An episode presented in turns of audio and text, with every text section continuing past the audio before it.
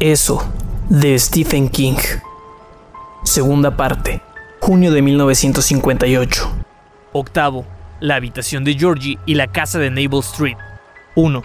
Richard Tossier apaga la radio que ha estado bramando Like a Virgin de Madonna en W Son, una emisora que dice ser la AM Stereo Rockera de Bangor. Sale al acotamiento y apaga el motor del Mustang que alquiló en Avis en el aeropuerto de Bangor. Baja del coche, oye la agitación de su propia respiración. Ha visto un letrero que le erizó la piel de la espalda. Camina hasta la parte delantera del coche y apoya una mano en el cofre. Oye que el motor tintinea suavemente al enfriarse. Oye también el graznido breve de un arrendajo. Hay grillos. Eso es todo lo que hay de banda sonora. Ha visto el cartel, lo deja atrás y, de pronto, está otra vez en Derry. Después de 25 años, Richie Bocon Tossier ha vuelto a la ciudad natal. Un ardor le aguijonea los ojos cortándole el aliento. Deja escapar un gritito estrangulado. Solo una vez sintió algo parecido a ese dolor quemante, en la universidad, cuando una pestaña se metió bajo uno de sus lentes de contacto. Pero aquello fue en un solo ojo. Ese dolor terrible es en los dos. Antes de que pueda llevarse las manos a la cara, el dolor ha desaparecido. Baja otra vez las manos, lenta, pensativamente, y contempla la carretera 7 ha salido de la autopista de peaje en Edna Haven, ya que, por algún motivo, no desea llegar por la autopista de peaje que estaba en construcción en la zona de Derry, cuando él y sus padres se sacudieron de los zapatos el polvo de esa pequeña y extraña ciudad para mudarse al medio oeste. No, la autopista de peaje habría sido un atajo, pero también un error.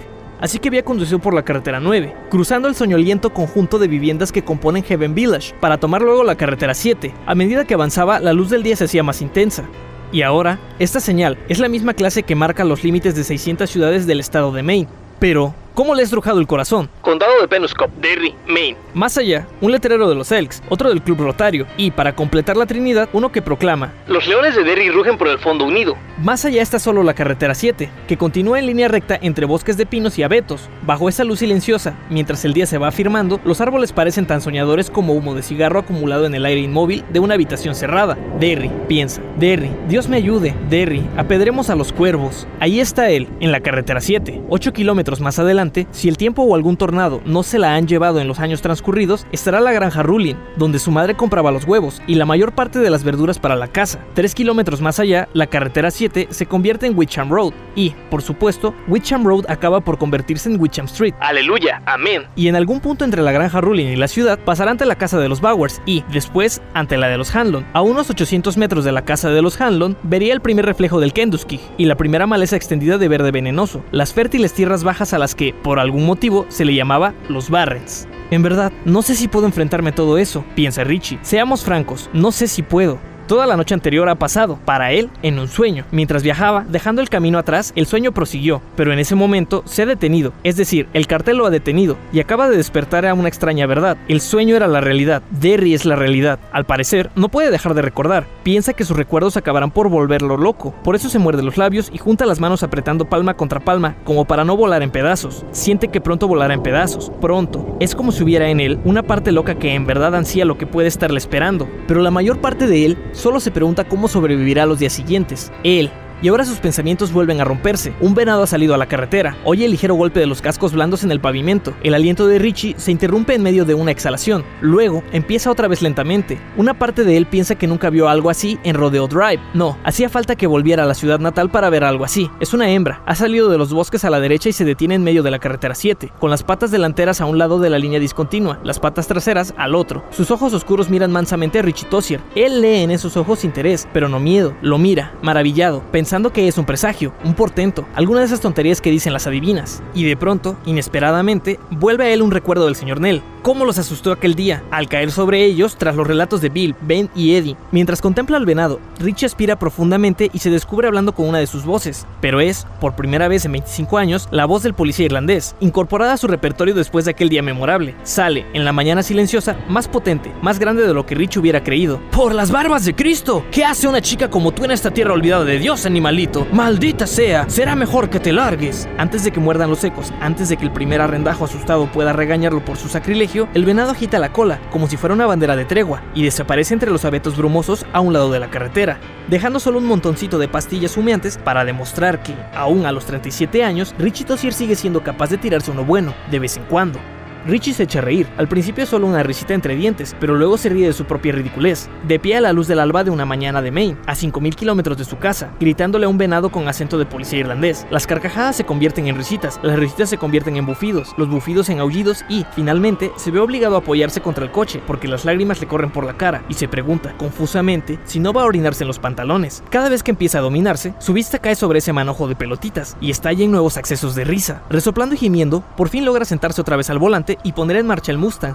Un camión cargado de fertilizantes químicos pasa con estrépito. Después de dejarlo pasar, Richie reinicia la marcha hacia Derry. Ahora se siente mejor, más sereno, o tal vez es solo porque se está moviendo, dejando el camino atrás, y el sueño ha vuelto a imponerse. Vuelve a pensar en el señor Nell, en el señor Nell y aquel día junto al dique, el señor Nell preguntó a quién se le había ocurrido aquella travesura. Recuerda que los seis se miraron hasta que Ben se adelantó un paso, pálido, con los ojos bajos, la cara temblorosa, esforzándose por no balbucear. El pobre chico había pensado que iban a echarle de 5 a 10 años, de cárcel, por haber inundado las alcantarillas de Witcham Street, piensa Richie, pero de cualquier modo se hizo responsable, y con eso los obligó a todos a adelantarse para respaldarlo. Era eso o pasar por cobardes, y sus héroes televisivos no eran cobardes, eso los unió para siempre, como una soldadura, para bien o para mal. Por lo visto, los había mantenido unidos durante los últimos 27 años. A veces, los acontecimientos son como fichas de dominó. La primera derriba la segunda, la segunda la tercera, y así sucesivamente. Richie se pregunta cuándo había sido demasiado tarde para retroceder. Cuando Stan y él aparecieron para ayudar a construir el dique, cuando Bill les contó que la fotografía de su hermano le había guiñado el ojo, tal vez, pero para Richie Tossier, las fichas de dominó comenzaron a caer en el momento en que Ben Hanscom dio un paso adelante y dijo: Yo les enseñé.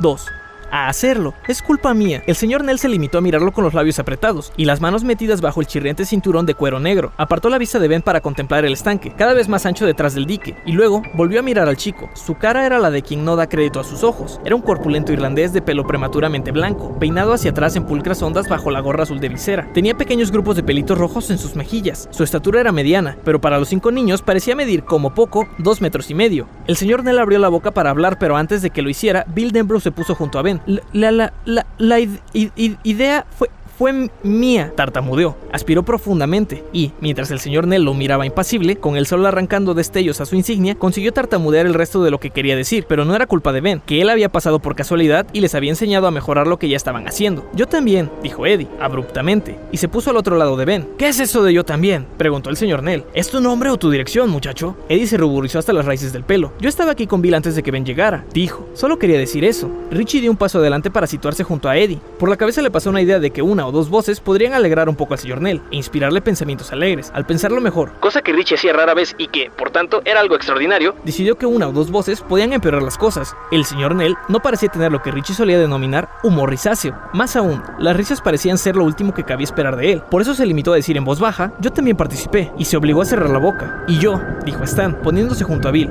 Ahora los cinco estaban en hilera ante el señor Nell. Ben miró a un lado y otro, más que aturdido, estupefacto por el apoyo recibido. Por un momento, Richie pensó que el viejo Parva iba a echarse a llorar de gratitud. ¡Mierda! dijo el señor Nell, y aunque parecía profundamente disgustado, su cara pareció de pronto a punto de reír. Nunca había visto tan desastrosa banda de mocosos. Si sus padres supieran dónde están, esta noche habría unos cuantos traseros enrojecidos. De cualquier modo, creo que no lo sabrá. Richie no pudo contenerse más. Su boca se abrió sencillamente y echó a correr, como el hombrecito de jengibre, cosa que ocurría con frecuencia. ¿Cómo van las cosas allá en la vieja patria, señor Nell? preguntó imitando el acento irlandés del policía. Ah, usted es un festín para los ojos, ya lo creo. Un hombre encantador, todo un orgullo para la vieja patria. Seré todo un orgullo para tu trasero en menos de tres segundos, dijo el señor Nell, secamente. Bill giró hacia él, gruñendo. Por el am, am, am, amor de, Dios, ri, ri, Richie, cállate. Buen consejo, Master William Denbrough, dijo el señor Nell. Seguro que Zack no sabe que estás aquí, en los Barrens, jugando con los excrementos flotantes, ¿verdad? Bill bajó los ojos y negó con la cabeza. Sus mejillas ardían. El señor Nell miró a Ben. No recuerdo tu nombre, hijo. Ben Hanscom, señor, susurró el chico. El señor Nell asintió y miró la presa. ¿Esto fue idea tuya? ¿Cómo construirla así, señor? El susurro de Ben fue casi inaudible. Bueno, eres un demonio de ingeniero, chico, pero no sabes una mierda de los Barrens ni del sistema de drenaje de Derry, ¿verdad? Ben sacudió la cabeza. El sistema tiene dos partes, explicó Nell. Una parte lleva los desechos humanos sólidos, la mierda, si no ofendo sus tiernos oídos, chicos. La otra, el agua residual, el agua de los excusados y la que va a las tuberías desde los fregaderos, los lavaderos y las regaderas, con la que corre por debajo del drenaje de la ciudad. Bueno, no han causado problemas en el paso de los desechos sólidos, gracias a Dios, porque todo eso bombea al Kenduskig, algo más abajo. Probablemente algunos buenos excrementos se están secando al sol a un kilómetro de aquí, gracias a lo que han hecho, pero al menos pueden estar seguros de que no hay mierda pegada al techo de ninguna casa. Pero en cuanto a las aguas residuales, no hay bombas para las aguas residuales. Corren colina abajo por lo que los ingenieros llaman drenajes de gravedad. Y tú, haces saber dónde terminan los drenajes de gravedad, ¿verdad, Grandulón? Allá arriba, dijo Ben, señalando la zona inmediatamente posterior a la presa que había quedado sumergida en gran parte. Lo hizo sin levantar la vista. Por las mejillas empezaban a correrle grandes lágrimas. El señor Nell fingió no darse cuenta. En efecto, así es. Todos los drenajes de gravedad alimentan arroyos que van a los barrens. En realidad, muchos de esos arroyuelos que corren por aquí abajo son aguas residuales, que salen de las alcantarillas tan escondidas en la maleza que no se les ve. La mierda va por un lado y todo lo demás por otro. Dios bendiga la inteligencia del hombre. Y les ha pasado por la cabeza que han estado todo el día chapoteando en los miados y el agua sucia de toda Derry. De pronto, Eddie comenzó a jadear y tuvo que usar el inhalador. Lo que han hecho ha devuelto el agua a 6, 7 u 8 depósitos centrales que sirven a Wicham, Jackson y Kansas, y 4 o 5 calles transversales. Nell clavó en Bill Denbrough una mirada seca. Una de ellas sirve tu propio hogar, joven Master Denbrough. Y así estamos, con desagües que no desaguan, lavadoras que no desaguan, tuberías exteriores que descargan alegremente el agua en los sótanos. Ben dejó escapar un sollozo que sonó a ladrido. Los otros lo miraron por un instante. El señor Nell apoyó una mano en el hombro del chico. Estaba encallecida y áspera, pero en ese momento era tierna. Bueno, bueno, no hay que tomárselo tan a pecho, grandulón. A lo mejor no es tan grave, al menos por ahora. A lo mejor exageré un poco para que me entendieras bien. Me enviaron a ver si algún árbol había caído en el arroyo. De vez en cuando pasa. Diremos que fue eso, y solo ustedes cinco y yo sabremos que no fue así. En esta ciudad tenemos últimamente problemas peores que un poco de agua acumulada. Pondré en el informe que localicé la obstrucción y que algunos niños me ayudaron a despejarla. No voy a mencionar los nombres, no habrá citaciones por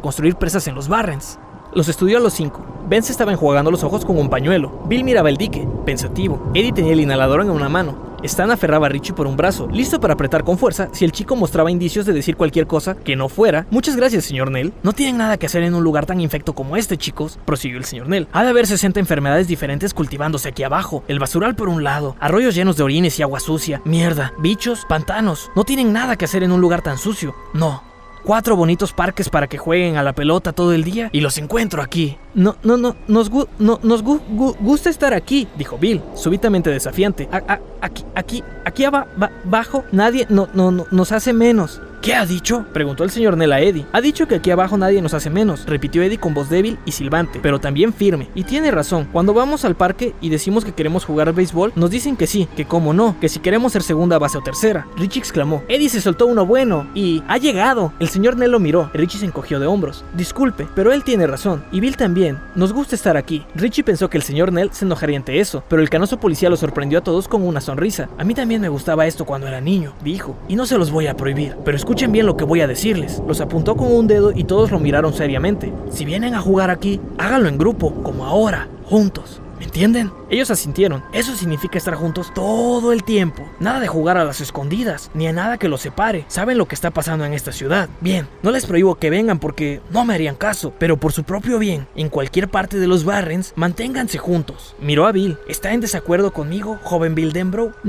No, no, señor, dijo Bill. No, no, no, nos maman, mantre, mante, man, mante. Está bien, entiendo. Interrumpió el señor Nell. A ver esa mano. Bill tendió la mano derecha y el señor Nell se la estrechó. Richie sacudió a Stan y dio un paso adelante. Seguro que sí, señor Nell. Oh, príncipe entre los hombres, seguro que sí. Tomó la mano del enorme señor Nell y la estrechó sin dejar de sonreír. A los divertidos ojos del irlandés, el chico parecía un hombre parodia de Roosevelt. Gracias, chico, dijo recuperando la mano. Tendrás que practicar un poco ese tono. De momento pareces tan irlandés como Groucho Marx. Los otros chicos rieron, sobre todo de alivio. Stan dirigió a Richie una mirada de reproche. A ver si creces de una vez. El señor Nell les estrechó la mano a todos. A Ben, el último. No tienes nada de qué avergonzarte, salvo de una equivocación, grandulón. En cuanto a ese dique, ¿alguien te enseñó a hacerlo? Ben lo negó con la cabeza. ¿Lo has planeado tú solo? Sí, señor. Vaya, vaya. Algún día construirás cosas grandes, grandulón. Estoy seguro, pero los Barrens no son buen lugar para eso. Miró alrededor, pensativo. Aquí nunca será nada grande. Es un lugar horrible. Suspiró. Desmonten eso, niños. Desmóntenlo ahora mismo. Creo que me voy a sentar a la sombra de estos arbustos, a mirar cómo lo hacen. Dijo exagerando su acento irlandés y mirando a Richie. Sí, señor, dijo Richie, humilde, y eso fue todo. El policía sintió y los chicos pusieron manos a la obra. Una vez más, se volvieron hacia Ben, esta vez para que les enseñara el modo más rápido de deshacer lo que les había enseñado a construir. El señor Nell sacó una botellita de un bolsillo y tomó un largo trago. Tosió, recobró el aliento en un suspiro explosivo y miró a los niños con ojos acuosos, benignos. ¿Qué tendrá el señor Nell en su botella, eh? Preguntó Richie con su nueva voz irlandesa, desde el arroyo, hundido en el agua hasta las rodillas. Richie, ¿no puedes cerrar el pico? Siseó Eddie. El señor Nell miró a Richie, que contemplaba la botella. No tenía etiqueta. Esto es el remedio para la tos que toman los dioses. Hijo mío, ahora veamos si puedes doblar el lomo tan rápido como mueves la lengua.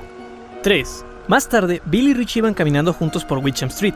Bill empujaba a Silver. Después de erigir y derribar la presa, no le quedaban energías para llevar la bicicleta a velocidad de crucero. Los dos estaban perdidos, desaliñados y cansadísimos. Stan les preguntó si querían ir a su casa para jugar Monopoly o a las damas, pero ninguno aceptó. Se estaba haciendo tarde. Ben, cansado y deprimido, dijo que iría a su casa para ver si alguien había devuelto los libros que había sacado de la biblioteca. Tenía esperanza de que así fuera, porque la biblioteca municipal insistía en escribir la dirección de quien llevaba el libro, no solo su nombre, en la tarjeta de devolución de cada volumen. Eddie dijo que iría a ver el show del rock por televisión, porque saldría Neil Sedaka, y él quería saber si Sedaka era negro. Stan le dijo que no fuera estúpido, bastaba oírlo para darse cuenta de que era blanco. Eddie aseguró que con oírlo no podía saber nada. Hasta el año anterior había estado completamente seguro de que Chuck Berry era blanco, pero cuando se presentó en Bandas de América resultó ser negro. Por suerte, mi madre todavía lo cree blanco, dijo. Si descubriera que es negro, probablemente no me dejaría escucharlo. Stan apostó a Eddie cuatro historietas a que Neil Sedaka era blanco, y los dos se desviaron juntos hacia la casa de Eddie para arreglar el asunto. Y ahí estaban, Bill y Richie, siguiendo un rumbo que, al cabo de un rato, los llevaría a la casa de Bill. Ninguno de los dos decía gran cosa. Richie se descubrió pensando en el relato de Bill sobre la fotografía que le había guiñado el ojo. A pesar de su cansancio, se le ocurrió una idea. Era una locura, pero también tenía su atractivo. Billy dijo, hagamos un alto, estoy rendido. Bill refunfuñó pero se detuvo. Puso a Silver en el borde del verde prado del seminario teológico y se sentó con Richie en los amplios escalones de piedra que llevaban al gran edificio victoriano. ¿Qué, qué, qué día? protestó Bill, sombrío. Tenía ojeras y estaba muy pálido. Se, se, será será mejor que, que, que, que, llames a tu, a tu casa cuando lleguemos a la mía pa, pa, para que, tus pa, padres no se preocupen. Claro, seguro. Oye, Bill, Richie hizo una momentánea pausa pensando en la momia de Ben, en el leproso de Eddie y en lo que Stan había estado a punto de contarles. Por un segundo, algo nadó en su propia mente, algo acerca de una estatua de Paul Bunyan que había en el centro municipal. Pero eso había sido solo un sueño, por el amor de Dios. Apartó esos pensamientos irrelevantes y dijo, vamos a tu casa, ¿qué te parece? Echemos un vistazo a la habitación de Georgie, quiero ver esa foto. Bill miró a Richie, espantado, trató de hablar, pero no pudo, su tensión era demasiado grande, se conformó con sacudir la cabeza. Richie dijo, ya escuchaste lo que contó Eddie, y lo de Ben, ¿crees en lo que dijeron? No, no, no sé, no, no sé. Creo que, que, vieron, vieron algo. Sí, yo también, con todos esos chicos que han asesinado por aquí, creo que ellos también habrían tenido cosas para contar. La única diferencia entre Ben, Eddie y esos chicos es que a Ben y a Eddie no los atraparon. Bill arqueó las cejas, pero no mostró mucha sorpresa. Richie esperaba esa actitud. Bill no era nada tonto. Pensemos un rato en esto, Gran Bill, dijo. Cualquiera puede vestirse de payaso y asesinar chicos. No sé para qué, pero nadie entiende por qué los locos hacen sus locuras, ¿no? Es, es, es, Sí, interrumpió Richie. No se diferencia mucho de El Guasón de las historietas de Batman. El solo oír en voz alta sus ideas entusiasmaba a Richie. Por un momento se preguntó si estaba tratando de demostrar algo o solo arrojando una cortina de humo para poder ver esa habitación, esa foto. A fin de cuentas, probablemente no importaba. A fin de cuentas, tal vez bastaba con ver que los ojos de Bill se encendían con el mismo entusiasmo. Pero, ¿qué, qué, qué tiene que, que, que ver la foto. ¿Qué te parece a ti, Billy? En voz baja, sin mirarlo, Bill opinó que no tenía nada que ver con los asesinatos.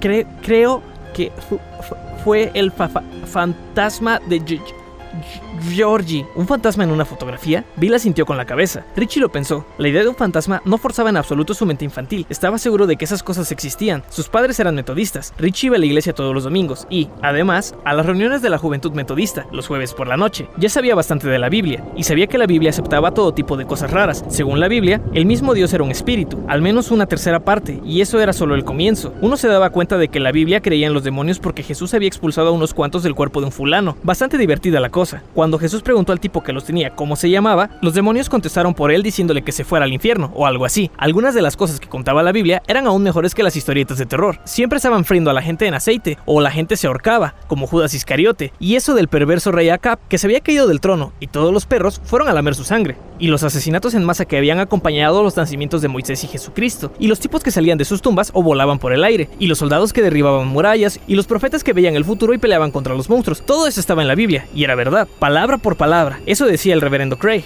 Eso decían los padres de Richie. Y eso decía Richie. Estaba perfectamente dispuesto a dar como posible la explicación de Bill. Era la lógica lo que le preocupaba. Pero dices que te asustaste. ¿Qué motivos tenía el fantasma de Georgie para asustarte? Bill ha de, de, de estar, estar fu, fu, furioso con, conmigo. P -p por, hacer que, que lo ma ma mataran. F fue, fue, fue culpa mía. Yo, yo, yo, yo lo, lo hice salir con, con el ba, ba, con el ba, ba. Como no podía sacar la palabra, meció la mano en el aire. Richie sintió para demostrar que comprendía lo que Bill quería decir, pero no para mostrarse de acuerdo. No lo creo, dijo. Si lo hubieras apuñalado por la espalda sería otra cosa. O si, por ejemplo, le hubieras dado una pistola cargada para que jugara y él se hubiera matado de un tiro. Pero no era una pistola, era solo un barquito. No quisiste hacerle daño. Por el contrario, agregó Richie, levantando un dedo para agitarlo ante Bill con aires de abogado. Solo querías que el pequeño se divirtiera un poco, ¿no?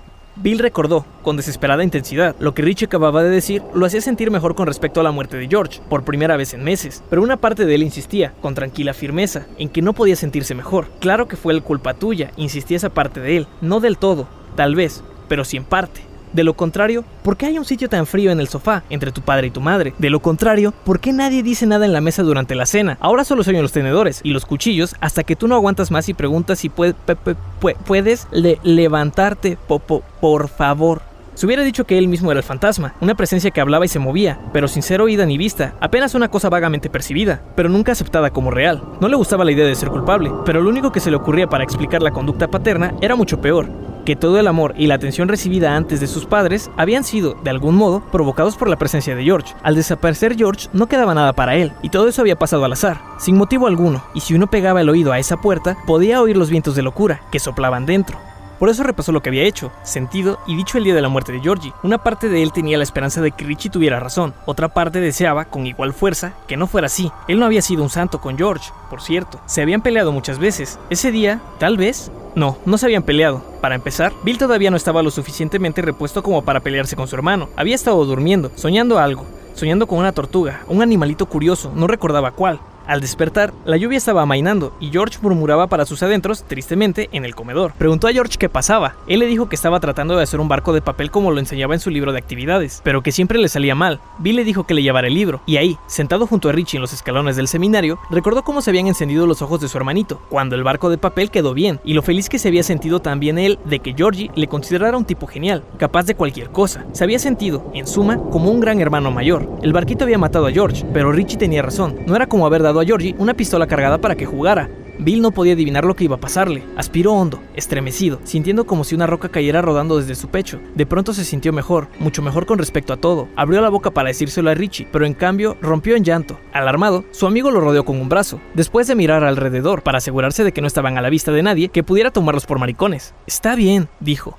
Ya ha pasado todo, Bill, ¿verdad? Vamos, cierra las compuertas. Yo, yo, yo no, yo, yo no quería que, que lo ma, ma, ma, ma mataran. Soy Bill. Ni siquiera se me pasó por la cabeza. Carajo, Billy, ya lo sé, aseguró Richie. Si querías sacártelo de encima, lo habrías empujado por la escalera o algo así. Richie le palmeó el hombro y le dio un pequeño abrazo, un poco duro, antes de soltarlo. Vamos, basta de lloriqueos, ¿eh? Pareces un bebé. Poco a poco, Bill se calmó. Aún dolía, pero ese dolor parecía más limpio como si se hubiera abierto de un tajo para sacarse algo que se le estaba pudriendo por dentro, y ese alivio aún estaba ahí. No, no quería que lo mataran, repitió. ¿Y si, y si dices a, alguien que, que, que, estuve yo llorando, te, te parto la cara? No se lo diré a nadie, prometió Richie. No te preocupes, era tu hermano. Si mataran a mi hermano, yo lloraría hasta que se me cayera la cabeza, carajo. Tú, tú, tú no tienes hermano. Sí, pero si lo tuviera, yo, ¿llorarías? Claro, Richie hizo una pausa, fijando en Bill su mirada cautelosa. Trataba de decidir si a Bill se le había pasado del todo. Aún seguía enjuagándose los ojos con un pañuelo, pero probablemente ya estaba bien. Yo solo quería decir que Georgie no tiene motivos para perseguirte, así que la foto puede tener alguna relación con... Bueno, con eso otro, con el payaso. A, a, a, a lo, a lo mejor yo, yo, Georgie no, no, no sabe. A lo mejor cree, Richie comprendió lo que Bill estaba tratando de expresar y lo descartó con un ademán. Cuando uno estira la pata sabe todo lo que la gente pensaba de uno, gran Bill. Hablaba con el aire indulgente de un maestro que corrigiera las necias ideas de un patán. Está en la Biblia. Ahí dice, sí, aunque ahora no podemos ver mucho en el espejo, veremos a través de él como a través de una ventana cuando muramos. Eso está en la primera a los tesalonicenses o en la segunda de los babilonios. Ya lo olvidé. Es decir, ya me, me, me, me doy cuenta, dijo Bill. Bueno, ¿y qué te parece? ¿Qué? Vamos a ese cuarto a echar un vistazo. A lo mejor encontramos una pista sobre quién es el asesino de los chicos. Te, te, te, tengo miedo. Yo también, dijo Richie. Pensaba que era solo una tontería, algo para poner a Bill en movimiento, pero entonces su estómago crujió y descubrió que era cierto, estaba muerto de miedo. 4. Los dos chicos entraron en la casa de los Denbrough como si fueran fantasmas. El padre de Bill todavía estaba trabajando. Sharon Denbrough leía un libro sentada en la mesa de la cocina. El olor de la cena, pescado, se filtraba hasta el vestíbulo. Richie llamó a su casa para informar a su madre que no había muerto, que estaba en casa de Bill. ¿Quién anda ahí? preguntó la señora Denbrough cuando Richie colgó. Los chicos quedaron petrificados mirándose con aire de culpabilidad. Por fin Bill anunció: so, so, so, Soy yo, mamá. Y, y, y, y, Richie Tossier, señora, exclamó su amigo. Hola, Richie, saludó la señora Denbrough con voz ausente, casi como si no estuviera ahí. ¿Quieres quedarte a cenar? Gracias, señora, pero mi madre va a pasar por mí dentro de media hora. Ah, salúdala de mi parte. ¿Quieres? Sí, señora, por supuesto. vamos, susurró Bill.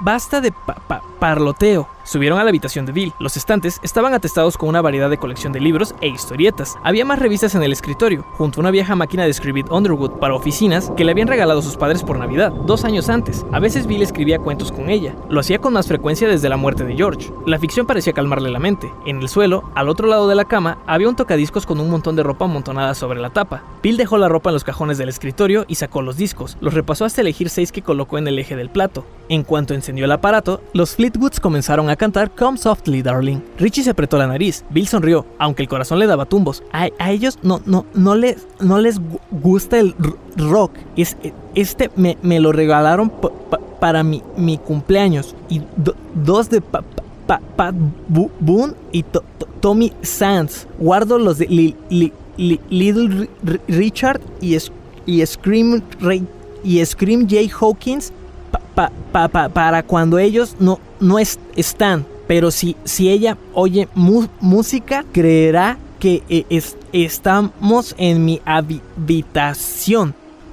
vamos. La habitación de George estaba al otro lado del pasillo, con la puerta cerrada. Richie la miró humedeciéndose los labios. ¿No la tienen bajo llave? preguntó a Bill. De pronto sintió deseos de que estuviera cerrada con llave. Bill, pálido, sacudió la cabeza e hizo girar la perilla. Entró y miró a Richie. Al cabo de un momento, Richie lo siguió. Bill cerró la puerta tras ellos apagando el sonido de los Fleetwoods. Richie dio un pequeño salto ante el suave chasquido de la cerradura. Miró alrededor, temeroso, pero lleno de curiosidad. Lo primero que notó fue el olor a hongos secos en el aire. Hace rato que aquí nadie abre una ventana, pensó. Caramba, aquí ni siquiera se respira. Esa es la sensación que da. Se estremeció levemente ante la idea y volvió a humedecerse los labios. Sus ojos se detuvieron en la cama de George y pensó que el niño dormía ahora bajo un edredón de tierra en el cementerio, pudriéndose. No tenía las manos cruzadas, porque se necesitan dos manos para cruzar sobre el pecho y a Georgie lo habían enterrado con una sola. De su garganta escapó un ruidito. Bill lo miró con aire inquisitivo. Tienes razón, dijo Richie, con voz ronca. Esto da miedo, no me explico cómo soportas entrar solo. Él eh, eh, era mi, mi, mi hermano, dijo Bill. A, a veces me, me, me vienen ganas. En las paredes había pósters para niños. En uno estaban los sobrinos del pato Donald, marchando hacia la espesura con uniforme de Boy Scouts. Otro, coloreado por el mismo George, mostraba a Mr. Do deteniendo el tráfico para que un grupo de niños cruzara la calle hacia la escuela. Abajo decía, Mr. Do dice, espera la señal del guardia. El niño no se preocupaba mucho por escribir recto, pensó Richie y se estremeció. El niño tampoco podría mejorar jamás su caligrafía. Richie miró la mesa que había junto a la ventana. La señora Denbrough había puesto ahí todos los boletines de notas de George, entreabiertos. Al mirarlos, sabiendo que no habría ningún otro, sabiendo que George había muerto antes de aprender a no pasarse del borde al colorear, sabiendo que su vida había terminado eterna e irrevocablemente con esos pocos boletines de jardín de niños y de primer grado, la ruda verdad de su muerte abrumó a Richie por primera vez. Era como si una gran caja de hierro cayera en su cerebro hundiéndose ahí. Yo también puedo morir, gritó su mente, de pronto, con traicionado horror. Cualquiera puede morir.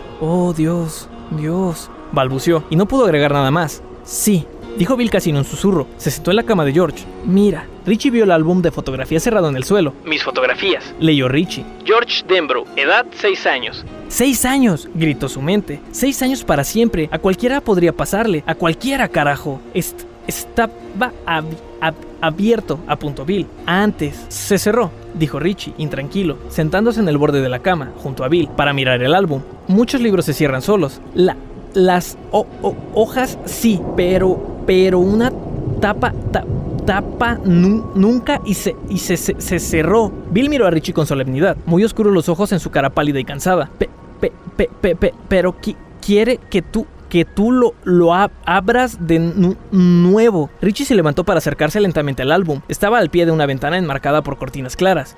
Al mirar hacia afuera, vio al manzano de los Denbrough. En el patio, un columpio se balanceaba lentamente de una rama negra y retorcida. Miró otra vez el libro de George. Una mancha seca, parda, coloreaba el espesor de las hojas en el medio del libro. Parecía salsa de tomate reseca. Seguramente George había estado comiendo una hamburguesa mientras miraba su álbum. Un mordisco y un poco de catsup salpicó el libro. Los peques siempre hacían torpezas como esa. Podía ser catsup, pero Richie sabía que no lo era. Tocó el álbum y enseguida apartó la mano. Estaba muy frío. Ahí donde estaba, el fuerte sol de verano, apenas filtrado por las ligeras cortinas, debía haber estado calentándolo todo el día pero estaba frío. Mejor lo dejo, pensó Richie. De cualquier modo no quiero mirar ese álbum estúpido, lleno de gente que no conozco. Mejor le digo a Bill que cambie de opinión. Iremos a su habitación a leer revistas. Después me iré a casa a cenar y me acostaré temprano porque estoy cansado. Y mañana, cuando despierte, estaré seguro de que esto solo es Katsu. Sí, Sí, señor.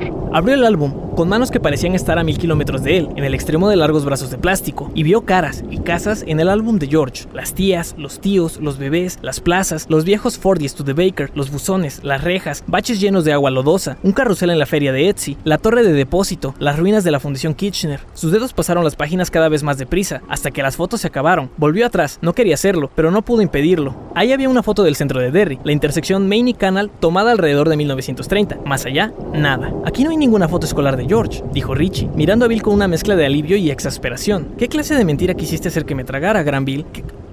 ¿Qué? La última foto del álbum está vacía, el resto de las páginas está en blanco. Bill se levantó de la cama para reunirse con él, contempló la foto de Derry, tal como había sido casi 30 años antes, con sus coches y sus camiones anticuados, sus anticuadas farolas formadas por racimos de focos que parecían grandes uvas blancas y los peatones que caminaban junto al canal, captados en medio de un paso por el chasquido del obturador. Volvió a la página, y tal como Rich acababa de decir, no había nada más. No, un momento, nada, no. Ahí había un único esquinero, uno de los que se usan para montar fotografías en ese álbum. Estaba, estaba aquí, dijo Bill, golpeando el esquinero con un dedo. Mira, Rayos, ¿qué le habrá pasado? No, no, no, no sé. Bill había tomado el álbum de manos de Richie y lo tenía ya en su regazo. Volvió a las páginas en busca de la foto de George. Renunció al cabo de un minuto, pero las páginas no. Se volvieron solas girando lentamente y sin pausa. Bill y Richie se miraron con los ojos dilatados y volvieron a fijar la vista en el libro. Llegó otra vez a la última fotografía y las páginas dejaron de pasar. Ahí estaba el centro de Derry en color sepia, la ciudad, tal como había sido mucho antes de que Bill y Richie nacieran. ¿Eh? exclamó Richie, quitando el álbum a Bill. En su tono ya no había miedo, de pronto su cara estaba llena de extrañeza. ¡Carajo!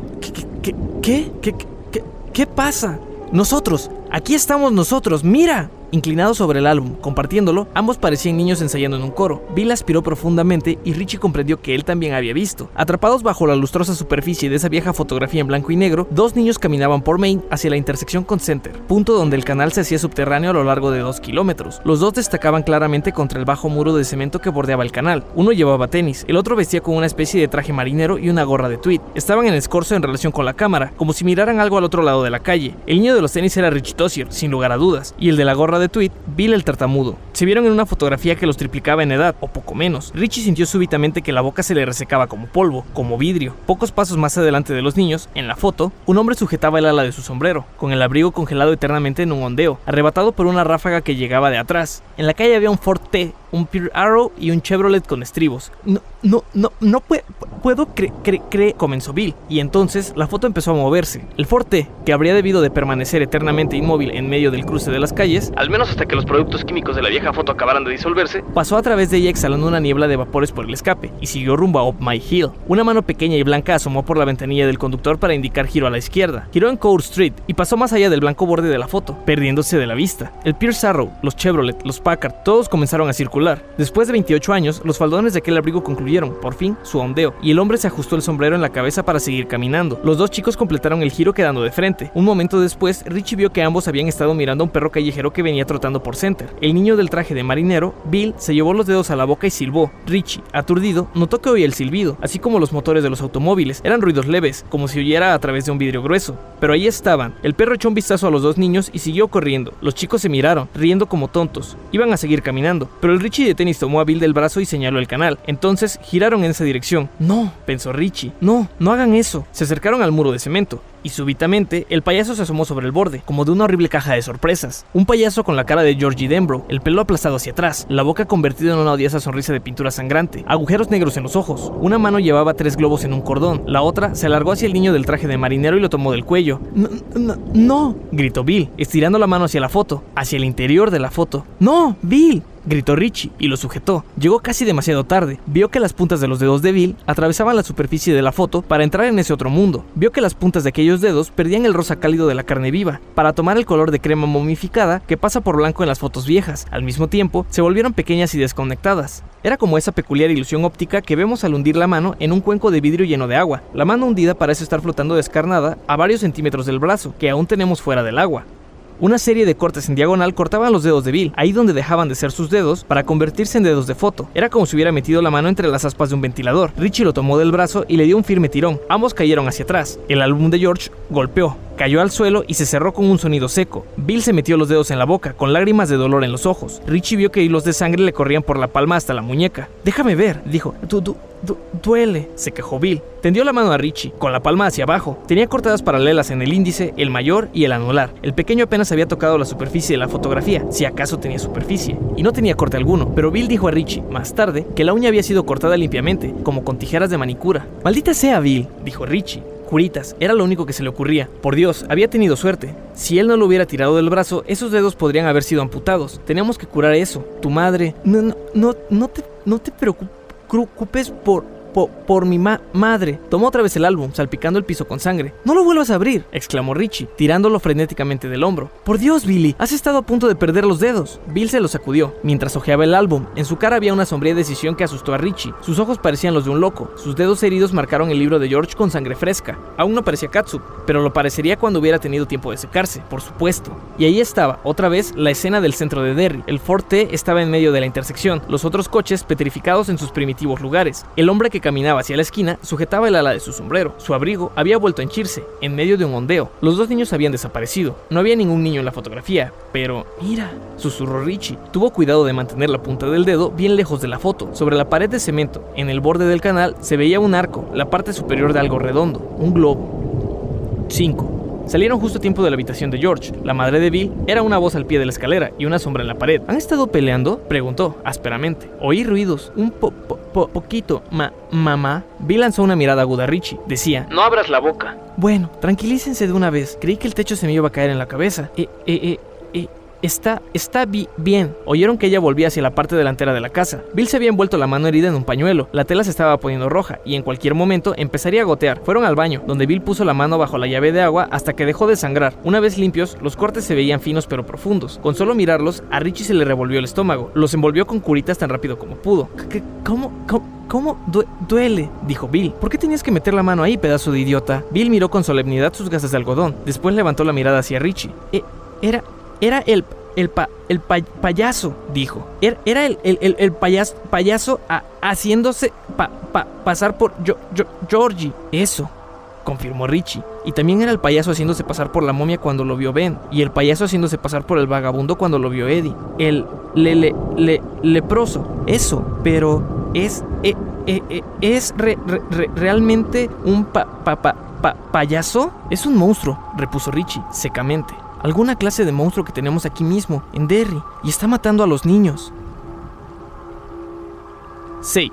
Un sábado, no mucho después del incidente del dique en los Barrens, el señor Nell y la foto que se movía, Richie, Ben y Beverly Marsh se encontraron, no con un monstruo, sino con dos, y pagaron para verlos. Al menos Richie pagó. Esos monstruos asustaban, pero no eran peligrosos de verdad. Acechaban a sus víctimas desde la pantalla del cine Aladdin, mientras Richie, Ben y Beth miraban desde la galería. Uno de los monstruos era un hombre lobo, representado por Michael Landon, y estaba estupendo. El otro era un corredor de coches muertos, representado por Gary Conway. Era resucitado por un descendiente de Victor Frankenstein, quien arrojaba las partes que no le hacían falta a unos cocodrilos que tenía en el sótano. El programa incluía también un noticiero de Moviton, que mostraba la última moda de París y las últimas explosiones de cohetes Vanguard en Cabo Cañaveral, dos dibujos animados de Warner Brothers, uno de Popeye y otro de Pingui. Por algún motivo, el gorro que usaba Pingui siempre hacía reír a Richie. Y los avances de los próximos estrenos, que incluían dos películas que Richie puso inmediatamente en su lista de cosas para ver. Me casé con un monstruo del espacio exterior y The Blob. Durante la función, Ben estuvo muy callado. La vieja parva había estado a punto de ser descubierto por Henry, Belch y Victor, algo antes, y Richie supuso que eso lo tenía preocupado, pero Ben ni siquiera se acordaba de esos malvados.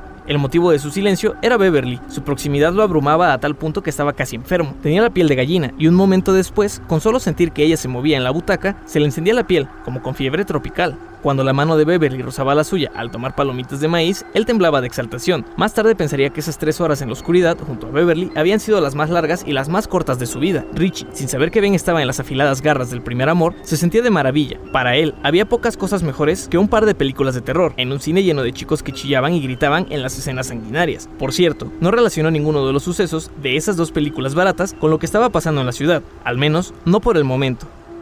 El viernes por la mañana había visto el anuncio de Doble terror en sábado matiné. publicado en el news y casi de inmediato olvidó lo mal que había dormido la noche anterior, hasta que había tenido que levantarse a encender la luz del armario, cosa de chiquillos, sin duda, pero hasta entonces no había podido pegar un ojo. Sin embargo, a la mañana siguiente las cosas parecían otra vez normales, o casi. Empezaba a pensar que tal vez él y Bill habían compartido la misma alucinación. Claro que los cortes en los dedos de Bill no eran alucinaciones, o tal vez se los había hecho con las hojas del álbum, era papel grueso, podía ser. Tal vez, además, ¿quién los obligaba a pasarse los 10 años siguientes pensando en eso? Nadie. Por lo tanto, tras una buena experiencia que habría puesto a cualquier adulto a la búsqueda del psiquiatra más cercano, Richie Tossier se levantó, desayunó hotcakes, vio el anuncio de las dos películas de terror, revisó sus fondos, descubrió que estaban un poco escasos. Tal vez inexistente sería la palabra más adecuada, y empezó a fastidiar a su padre pidiéndole tareas para hacer. El padre, que había bajado a la cocina con la bata de dentista y apuesta, dejó el suplemento de deportes y se sirvió la segunda taza de café.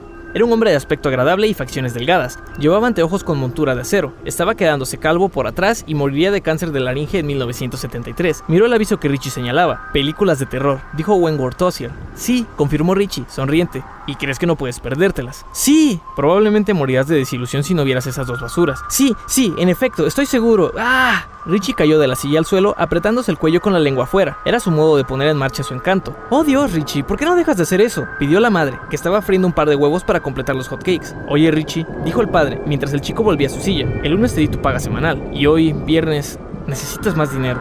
Bueno, ¿qué pasó con lo que te di? Richie adoptó la voz de Toodles, el mayordomo inglés. Vaya, me lo gasté. ¿Qué te parece, jefe? Fue contribución al esfuerzo de guerra. Todos debemos combatir a los sanguinarios unos, cada uno a su modo, ¿no? Qué terrible cosa, ¿eh, Wood? Qué cosa espantosa, Wood, Wood, qué cosa. Eres un descarado, dijo Went amistosamente, mientras agarraba la mermelada de frambuesa. Nada de peleas a la hora del desayuno, por favor, dijo Maggie Tossier a su esposo, mientras traía los huevos de Richie a la mesa. Y a Richie, no me explico por qué quieres llenarte la cabeza con esa basura. Oh, mamá, dijo Richie. Por fuera suplicaba, por dentro se sentía jubiloso. Conocía a sus padres y estaba seguro de conseguir lo que buscaba. Trabajo que hacer y permiso para ir a la función del sábado. Went se inclinó hacia Richie, con una amplia sonrisa. Creo que te tengo exactamente donde quería, dijo. ¿De veras, papi? Richie también sonrió, algo intranquilo. Oh, sí. ¿Te has fijado en nuestro pasto? Por cierto que sí, jefe, respondió Richie, tratando otra vez de convertirse en Toodles. Un poco descuidado, ¿eh? Wood, Wood. Woodwood concordó el padre. ¿Y tú, Richie? Te encargarás de remediar ese estado. ¿Yo? Tú lo cortarás, Richie. Sí, papá, por supuesto, dijo Richie. Pero una sospecha terrible acababa de florecer en su mente. Tal vez su padre no se referiría solo al pasto del frente. La sonrisa de Wentworth Tossier se ensanchó hasta convertirse en la mueca sanguinaria de un tiburón. Todo. El del frente, el de atrás y el de los lados. Cuando termines, te daré dos verdes. No entiendo, papá, dijo Richie. Pero temía entender. Dos dólares. ¿Dos dólares por todo el pasto? exclamó Richie ofendido. Pero si es el más grande de la manzana. ¡Caramba, papá! Went suspiró y volvió a tomar el periódico. Richie leyó el titular de la primera plana. Nuevos temores por la desaparición de un niño. Pensó por un instante en el extraño álbum de George Denbrough, pero eso había sido una alucinación, seguramente, y de cualquier modo, eso había sido ayer, y hoy era hoy. Supongo que no tienes tantas ganas de ver esas películas, después de todo, dijo Went, desde atrás del periódico. Un momento después, sus ojos aparecieron por arriba, estudiando a Richie, con un aire bastante presumido, estudiándolo como el jugador, que tiene cuatro naipes de un mismo palo, estudia a su adversario por sobre el abanico de cartas. Cuando se lo encargas a los gemelos Clark, le das dos dólares a cada uno.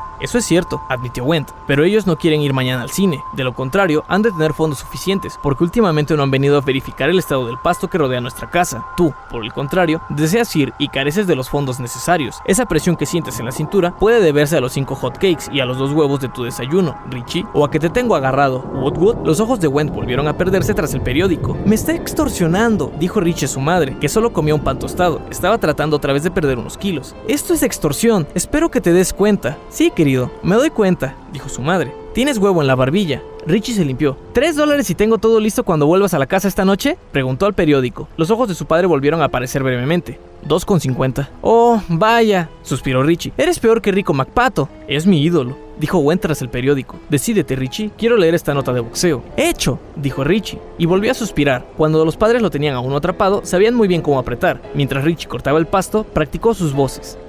7. Terminó. El frente, la parte trasera y los dos lados. A las 3 de la tarde del viernes y comenzó el sábado con 2 dólares 50 centavos en los bolsillos de su pantalón. Casi una fortuna. Llamó a Bill, pero Bill le dijo que tenía que ir a Bangor para su terapia. Richie le dio su pésame y agregó, con su mejor voz de Bill el tartamudo, da da da dales coco co, con to, to, to, to, todo gra, gra, gran bi, bi, Bill. Vete al cuerno, tu, tu, tu, tosier, dijo Bill y cortó. A continuación, Richie llamó a Eddie Kasprak, pero lo encontró aún más deprimido que a Bill. La madre había comprado un boleto de autobús. Irían a visitar a las tías de Eddie, que vivían en Haven, en Bangor y en Hampden, respectivamente. Las tres eran gordas, como la señora Kasprak, y las tres solteras. Las tres van a pellizcarme la mejilla y dirán cuánto he crecido, se quejó Eddie. Eso es porque saben que eres encantador, Eds, como yo. Desde la primera vez que te vi, me di cuenta de que eras un niño muy encantador. A veces eres insoportable, Richie. Entre colegas nos conocemos, Eds, y tú eres el mejor de nosotros. ¿Irás a los barres la semana que viene? Supongo que sí. Si ustedes también van, ¿quieres que juguemos a los pistoleros? Puede ser, pero Gran Bill y yo tenemos algo que contarles. ¿Qué? En realidad, creo que le corresponde contarlo a Bill. Hasta pronto, que te diviertas con tus tías. Ah, muy gracioso. Su tercera llamada fue a Stan el galán, pero Stan había caído en desgracia con sus padres por romper la ventana mientras jugaba. Tenía que pasarse el fin de semana haciendo tareas en la casa y probablemente también el fin de semana siguiente. Richie preguntó a Stan si iría a los barres en la semana siguiente. Stan dijo que sí, siempre que su padre no decidiera dejarlo. Vamos, Stan, fue solo una ventana, dijo Richie. Sí, pero grande, replicó Stan, antes de colgar. Richie se acordó de Ben Hanscom, buscó en la guía y halló una tal Arlene Hanscom. Era el único nombre de mujer entre los cuatro Hanscom anotados, de modo que Richie se arriesgó a llamar. Me gustaría ir, pero ya me gasté mi paga semanal, dijo Ben. Lo dijo como si le avergonzara admitirlo. En realidad, se había gastado todo en golosinas, galletas, refrescos y sándwiches. Richie, que tenía dinero, Y a quien no le gustaba ir al cine solo, propuso. Yo pago las entradas, puedes devolvérmelo después. ¿Sí? ¿De veras? Seguro, exclamó Richie. ¿Por qué no? De acuerdo, aceptó Ben, feliz. Oh, será grandioso. Dos películas de terror. ¿Una es de hombres lobo? Sí, wow, me encantan las películas de hombres lobo. Bueno, no te vayas a mojar los pantalones. Ben se echó a reír. Nos encontramos delante del Aladdin, ¿te parece? Sí, de acuerdo. Richie colgó y se quedó mirando el teléfono, pensativo. De pronto, se le ocurrió que Ben Hanscom estaba muy solo. 8. El día era claro y fresco, había brisa. Richie caminaba casi bailando por Center Street, hacia el Aladdin, chasqueando los dedos y canturreando Rockin' Robin en voz baja. Se sentía muy bien, ir al cine siempre lo hacía sentir bien. Le encantaba ese mundo mágico, esos sueños mágicos. Sintió pena por todos los que tuvieran algo que hacer en un día tan bonito. Bill con su terapia, Eddie con sus tías y el pobre Stan el galán que la pasaría la tarde fregando los escalones del porche o barriendo el garage solo porque había roto una ventana. Richie sacó el yoyo que llevaba en el bolsillo trasero para practicar un poco. Ansiaba adquirir esa habilidad, pero hasta el momento no había tenido éxito. Ese maldito artefacto se le enredaba en los dedos. De pronto, vio a una chica de falda tableada beige y blusa blanca, sin mangas, sentada en un banco ante la tienda de Shook. Estaba tomando algo que parecía un helado de pistache, el pelo castaño rojizo, brillante, cuyos reflejos parecían cobrizos y a veces casi rubios. Le llegaba hasta los omóplatos. Richie solo conocía a una chica con ese color de pelo, Beverly Marsh. A Richie le gustaba mucho Bev. Bueno, le gustaba, sí, pero no de ese modo. La admiraba por su aspecto y sabía que no era el único. Las chicas como Sally Mueller y Greta Bowie odiaban a Beverly como a la peste. Aún eran demasiado jóvenes para comprender que, teniéndolo todo con tanta facilidad, tuvieran que competir, en materia de aspecto, con una chica que vivía en esos departamentos horribles de la parte baja de Main Street, pero sobre todo porque era fuerte y poseía un agudo sentido del humor. Además, solía tener cigarros, le gustaba, en resumen, porque era una buena tipa. De cualquier modo, una o dos veces se había sorprendido preguntándose qué color de pantaletas llevaría bajo sus cortas faldas, algo desteñidas. Al acercarse al banco, Richie cerró el cinturón de su invisible impermeable, se bajó un invisible sombrero y fingió ser Humphrey Bogart, agregando la voz correcta. Se convirtió en Humphrey Bogart, al menos a su modo de ver. Para cualquier otro, parecía Richie Tossier con un leve resfriado. Hola, cariño, dijo, acercándose al banco. ¿Para qué esperas aquí el autobús? Los nazis nos han cortado la retirada. El último avión sale a medianoche. Tú viajarás en él, cariño. Y también yo, pero yo me las arreglaré. Hola, Richie, dijo Beb. Cuando giró hacia él, se le vio un moretón en la mejilla derecha, como la sombra del ala de un cuervo. Una vez más, Richie quedó asombrado ante su aspecto, pero en ese momento Richie pensó que era realmente bella. Nunca se le había ocurrido que pudiera haber chicas bellas fuera de las películas, ni que él pudiera conocer a una. Tal vez era ese moretón lo que hacía ver la posibilidad de su belleza, un contraste, un defecto peculiar que primero atraía la atención y después, de algún modo, definía el resto. Los ojos color azul grisáceo, los labios naturalmente rojos, la piel de niña, tersa e impecable. Había una salpicadura de diminutas pecas en su nariz. ¿Se te ha perdido algo? preguntó ella, sacudiendo la cabeza con arrogancia. Tú, cariño, te has puesto verde como queso gruyere, pero cuando salgamos de Casablanca, irás al mejor sanatorio. Te volveremos blanco otra vez, lo juro por mi santa madre. No seas idiota, Richie. No te pareces en nada a Humphrey Bogart, pero al decirlo sonrió. Richie se sentó a su lado. ¿No vas al cine? No tengo dinero, dijo ella. ¿Me dejas ver tu yoyo? Él se lo dio. Tendría que arrojarlo al río, le dijo. No funciona correctamente. Ella pasó el dedo por el anillo del cordel y Richie se ajustó los anteojos para ver lo que hacía. Beverly puso la palma hacia arriba, con el Duncan bien sujeto en la palma de su mano ahuecada y dejó deslizar el yoyo por el dedo índice. Llegó exactamente hasta el extremo del cordel y quedó suspendido. Cuando ella recogió los dedos como para llamar a alguien, el artefacto despertó y trepó por el hilo hasta su mano. ¡Vaya! se asombró Richie. Es cosa de niños, dijo Beb. Mira esto. Volvió a arrojar el yoyo, lo dejó suspendido por un momento y luego lo hizo realizar una serie de secas ascensiones hasta subir a su mano otra vez. ¡Basta! protestó Richie. Detesto las exhibiciones. ¿Y qué te parece esto? preguntó Beb, con una dulce sonrisa. Llevó el Duncan rojo atrás y delante, terminando con dos vueltas completas, con las cuales estuvo a punto de golpear a una anciana, que los fulminó con la mirada. El yoyo terminó en su palma huecada, con el cordel enroscado a su eje. Beb lo devolvió a Richie y se sentó otra vez. El chico se instaló junto a ella, boquiabierto de admiración. Beb soltó una risita. Cierra la boca o te tragarás una Richie cerró la boca secamente. Además, esa última parte fue pura suerte. Es la primera vez en mi vida que hago dos vueltas completas seguidas sin detenerme. Varios chicos pasaron junto a ellos, rumbo al cine. Peter Gordon pasó con Marcia Faden. Se decía que salían juntos, pero Richie imaginaba que era solo porque vivían en casas contiguas, en Broadway Oeste, y eran ambos tan tímidos que necesitaban del mutuo apoyo. Peter Gordon ya tenía una buena cosecha de acné, aunque solo tenía 12 años. A veces iba con Bowers, Chris y Hoggins, pero no tenía el valor para intentar nada por su cuenta. Echó un vistazo a Richie y a Beb y canturreó.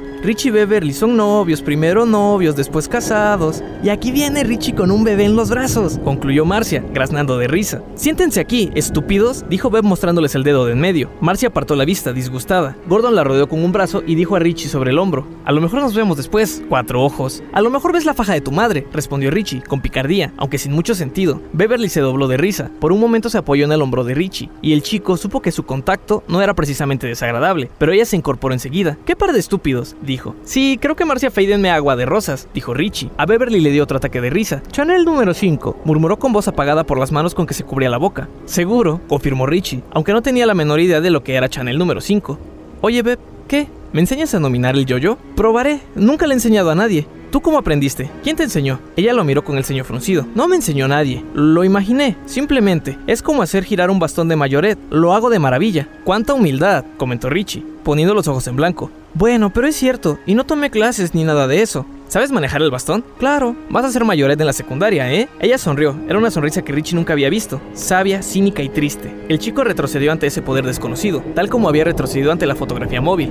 Eso es para la gente como Marcia Faden, dijo. Para ella, Sally Mueller y Greta Bowie, las que mean agua de rosas, los padres ayudan a comprar el equipo de deporte y los uniformes, y ellas muerden el anzuelo. Yo jamás seré mayoret. Por Dios, Beb, no exageres. Claro que sí, es la verdad. Ella se encogió de hombros. Pero no importa, a quién le interesa dar tumbos de carnero y enseñarle las pantaletas a un millón de personas. Mira, Richie, fíjate en esto. Pasó los 10 minutos siguientes mostrando a Richie cómo manejar el yoyo. Al final, el chico empezó a agarrarle el truco. No tiras con suficiente fuerza, observó ella. Richie miró el reloj de Tross Merrill, al otro lado de la calle, y se levantó de un salto guardándose el yoyo en el bolsillo trasero. Tengo que irme, Beb. Me espera Ben. Va a creer que cambié de opinión. ¿Qué Ben? Ah, Ben Hanscom. Ben me cae bien. A mí también me cae bien, dijo. Hace un par de días construíamos un dique en los Barrens y él... ¿Van allá abajo? ¿Tú y Ben juegan allá abajo? Sí, con un grupo de chicos. Allá abajo uno la pasa bien. Richie volvió a mirar el reloj. Tengo que irme de veras. Ben me está esperando. Ya. Él hizo una pausa y luego dijo, si no tienes nada que hacer, ¿por qué no vienes conmigo? Ya te he dicho que no tengo dinero. Pago yo. Tengo un par de dólares. Ella arrojó los restos de su barquillo en un bote de basura. Sus ojos, ese claro tono azul y gris, se volvieron hacia él con tranquila diversión. Fingiendo recogerse el peinado, preguntó, Oh, vaya, ¿debo considerarlo como una proposición? Por un momento, Richie se sintió confundido, hasta percibió el rubor que se le subía a las mejillas. Había hecho la invitación de un modo natural, tal como se lo había dicho a Ben. Aunque a Ben le había dicho que debía devolverle el dinero. Sí. Y a Beverly no. De pronto, se sintió un poco raro. Había dejado caer los ojos, retrocediendo ante ese gesto burlón, y en ese momento vio que la falda de la chica se había subido un poquito, al inclinarse ella hacia el bote de basura. Se le veían las rodillas, levantó los ojos, pero no sirvió de nada, porque se encontró con sus nacientes pechos.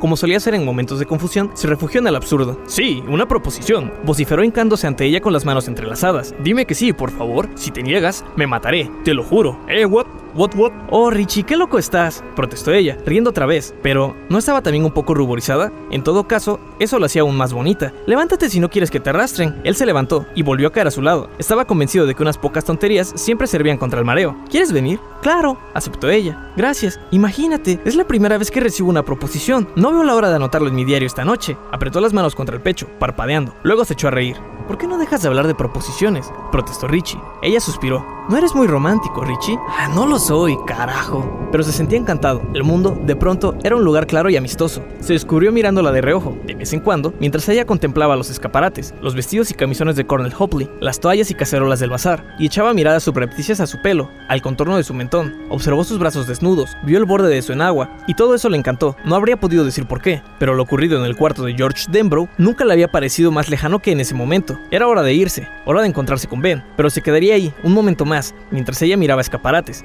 era agradable mirarla y estar con ella. 9.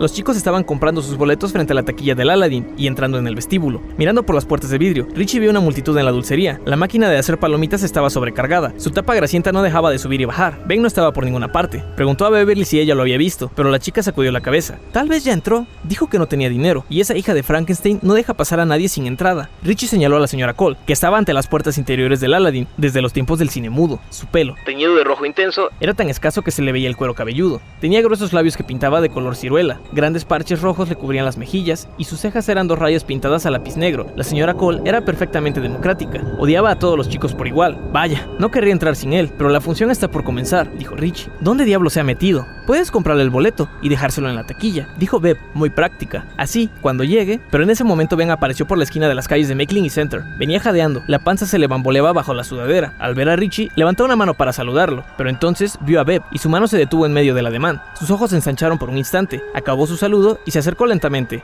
Hola Richie, dijo. Luego miró a Beb por un segundo, como si temiera que una mirada más detenida provocara una llamarada. Hola Beverly. Hola Ben, dijo ella. Entre los dos se produjo un extraño silencio. No era exactamente bochornoso, era, pensó Richie, casi poderoso, y sintió una vaga punzada de celos, porque entre ellos había pasado algo, y, fuera lo que fuera, ese algo lo dejaba fuera. Por fin, Ben, exclamó. Ya creía que te habías acobardado. Estas películas te van a hacer perder 5 kilos. Te dejan el pelo blanco, hombre. Cuando salgas del cine estarás tan tembloroso que el acomodador tendrá que ayudarte a subir por el pasillo. Richie echó a nadar hacia la taquilla. Ben le tocó el brazo y empezó a decir algo, pero miró a Beb, que le estaba sonriendo, y tuvo que empezar otra vez. Ya estaba yo aquí, dijo. Pero cuando llegaron esos tipos tuve que ir hasta la esquina y dar la vuelta a la manzana. ¿Qué tipos? preguntó Richie, aunque ya lo adivinaba. Henry Bowers, Victor Chris, Belch Hoggins y algunos más. Richie silbó. Seguramente ya han entrado, no los veo comprando golosinas. Sí, creo que sí. Si yo fuera ellos, no gastaría dinero en ver películas de terror, comentó Richie. Iría a mi casa a mirarme en el espejo. Hay que ahorrar. Beb rió con júbilo, pero Ben se limitó a sonreír. Desde hacía una semana, Henry Bowers había decidido matarlo. Ben estaba seguro.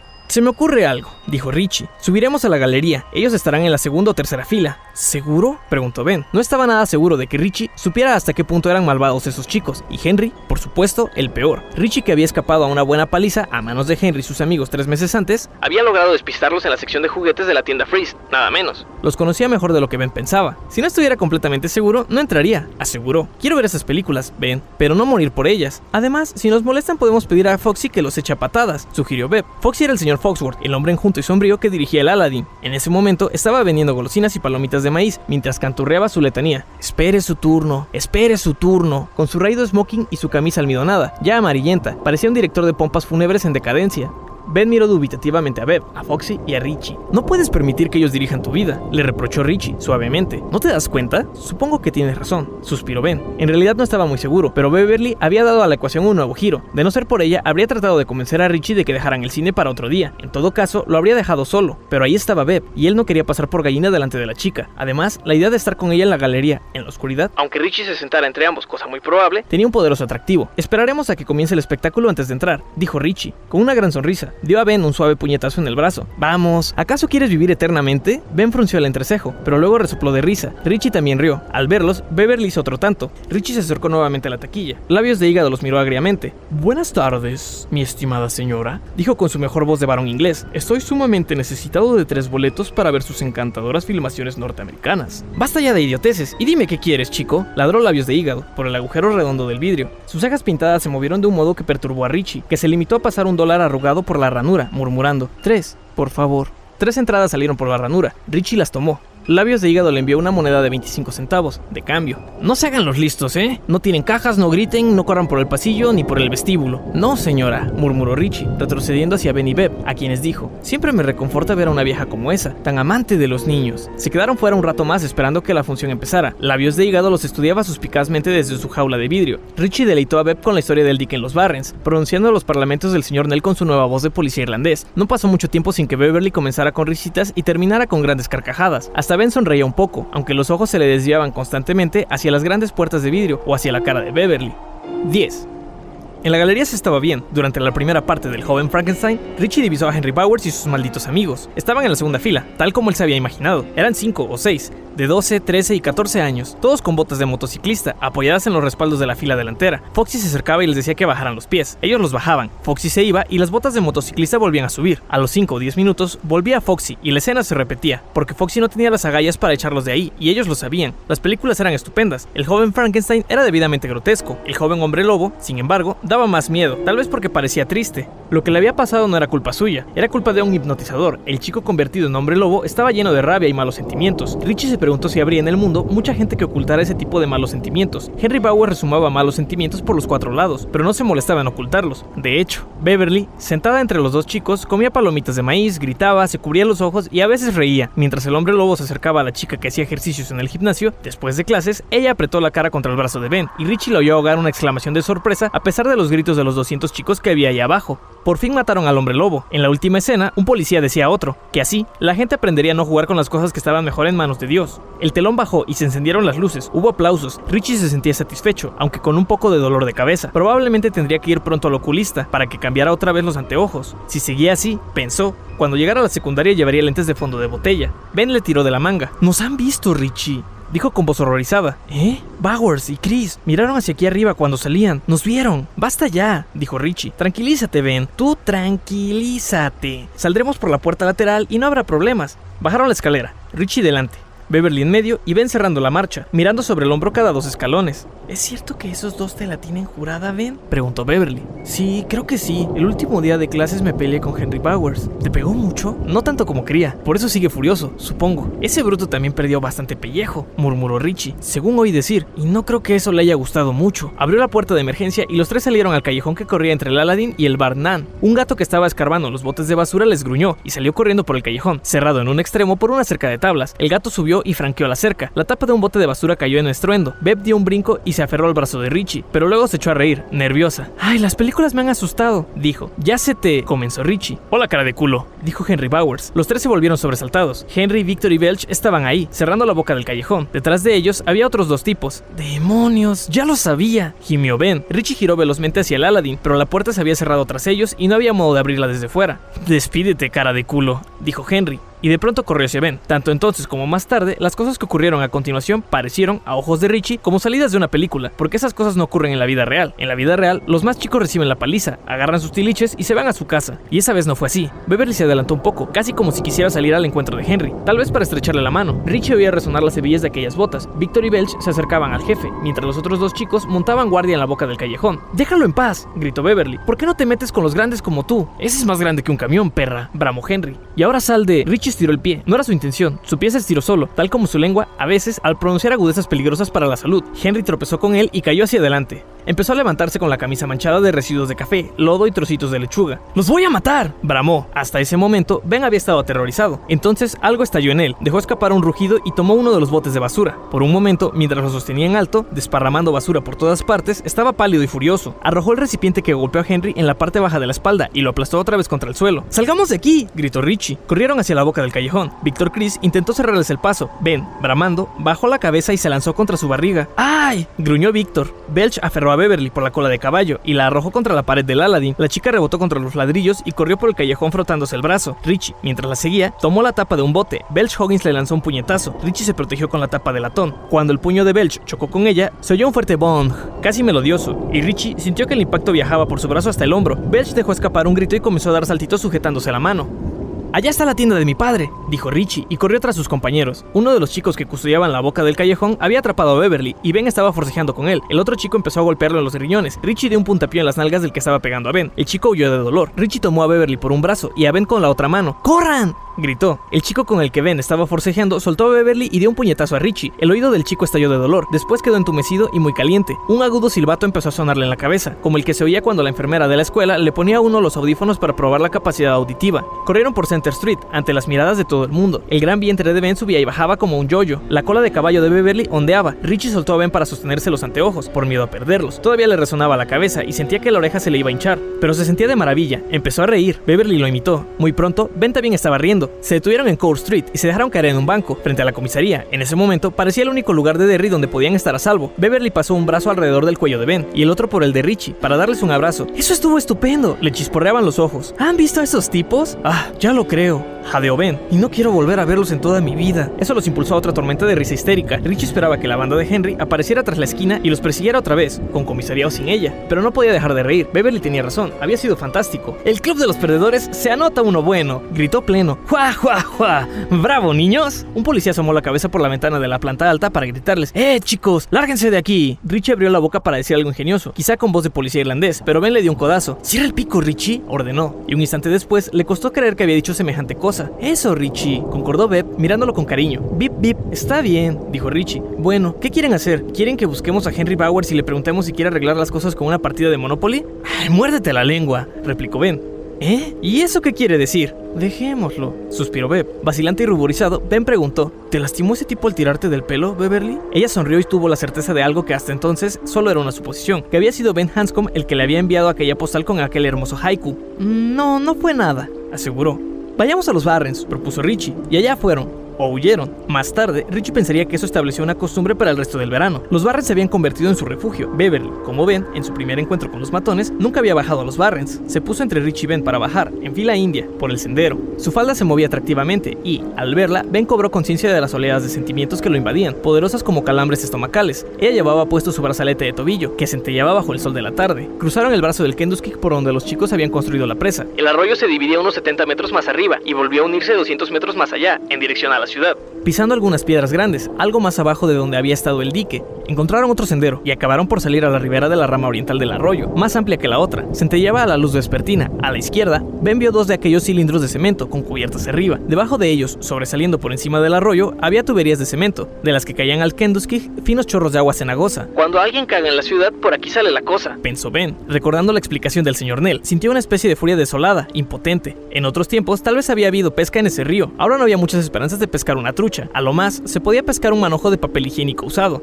Qué bien se está aquí, suspiró Beb. Sí, no está mal, coincidió Richie. Se han ido los tábanos y la brisa aleja a los mosquitos. La miró con aire de esperanza. ¿Tienes un cigarro? No, dijo ella. Tenía dos, pero los fumé ayer. Ah, lástima. Se oyó un silbato y todos levantaron la vista. Un largo tren de carga pasaba por el terraplén, al otro lado de los Barrens, rumbo al patio de maniobras. ¿Qué panorama verían los pasajeros? pensó Richie. Primero el barrio pobre de Old Cape, después los pantanos de bambús al otro lado del Kenduskig, y por fin, antes de abandonar los Barrens, el foso humeante que era el basural de la ciudad. Por un breve instante pensó otra vez en la historia de Eddie, lo del leproso, que había visto bajo la casa abandonada de Naval Street. Lo apartó de su mente y se volvió hacia Ben. ¿Qué parte te gustó más? ¿Eh? Ben se volvió hacia él, con cara culpable, mientras Beb miraba al otro lado del Kenduskig, absorta en sus propios pensamientos.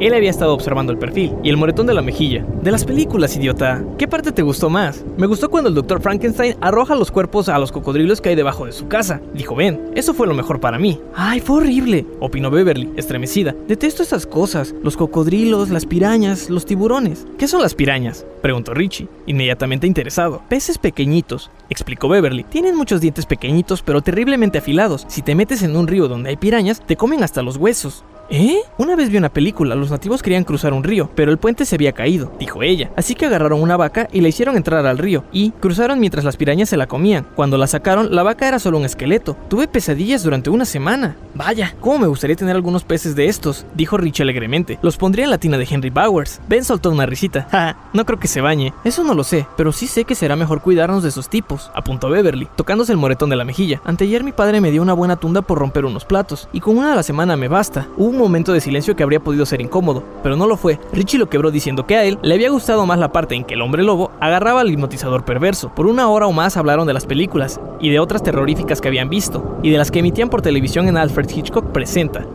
Beb vio margaritas en la orilla y cortó una. La puso primero bajo el mentón de Richie y después bajo el de Ben, para ver si les gustaba la mantequilla. Dijo que a los dos les gustaba. Los dos cobraron aguda conciencia de su ligero contacto en el hombro y del limpio olor de su pelo. Su rostro estuvo cerca del de Ben, solo por un momento, pero esa noche él soñó con el aspecto que habían tenido sus ojos durante ese momento interminable. Cuando la conversación comenzaba a decaer, oyeron voces de dos personas que venían por el sendero. Los tres voltearon rápidamente hacia ahí. Richie reparó en que tenían el río a la espalda. No habría forma de huir. Las voces se acercaron. Richie y Ben se pusieron inconscientemente algo por delante de Beverly. Los matorrales del final del camino se estremecieron, y de pronto apareció Bill Denbrough. Venía con un chico a quien Richie conoció muy poco. Se llamaba Bradley y se seaba espantosamente. Tal vez iba a Bangor con Bill para la terapia de la lengua, pensó Richie. ¡Gran Bill! dijo, y luego con la voz de Toodles, nos alegra verlo, señor Denbrough. Bill los miró y sonrió. En ese momento, mientras Bill miraba a Ben, a Beverly y luego otra vez a Bradley, Richie tuvo una inesperada incertidumbre. Beverly era parte de ellos, así lo decían los ojos de Bill. En cambio, Bradley no, podía quedarse un rato. Hasta era posible que volviera alguna otra vez a los Barnes, porque nadie le diría. No, disculpa, pero el Club de los Perdedores ya tiene un miembro con problemas de adicción. Pero no formaba parte de ellos. El pensamiento le produjo un miedo súbito e irracional. Por un momento, se sintió como si hubiera nadado un largo trecho y descubriera, de pronto, que ya no alcanzaba a pisar el fondo. Hubo un destello intuitivo. Nos está llevando a algo. Nos está eligiendo uno a uno. Nada de todo esto es casual. ¿Estamos ya todos?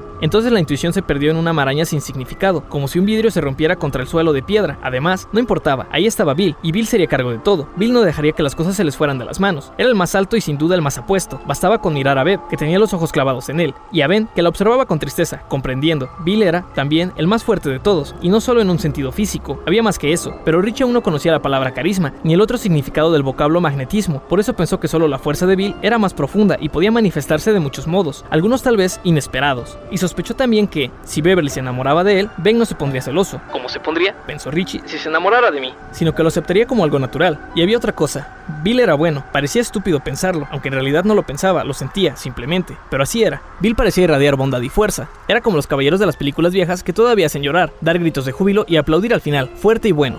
Cinco años después, cuando sus recuerdos de lo ocurrido en Derry, durante aquel verano y antes, comenzaban a evaporarse rápidamente, a Richie Tossier, ya en la adolescencia, se le ocurrió que John Kennedy le hacía pensar en Bill el tartamudo.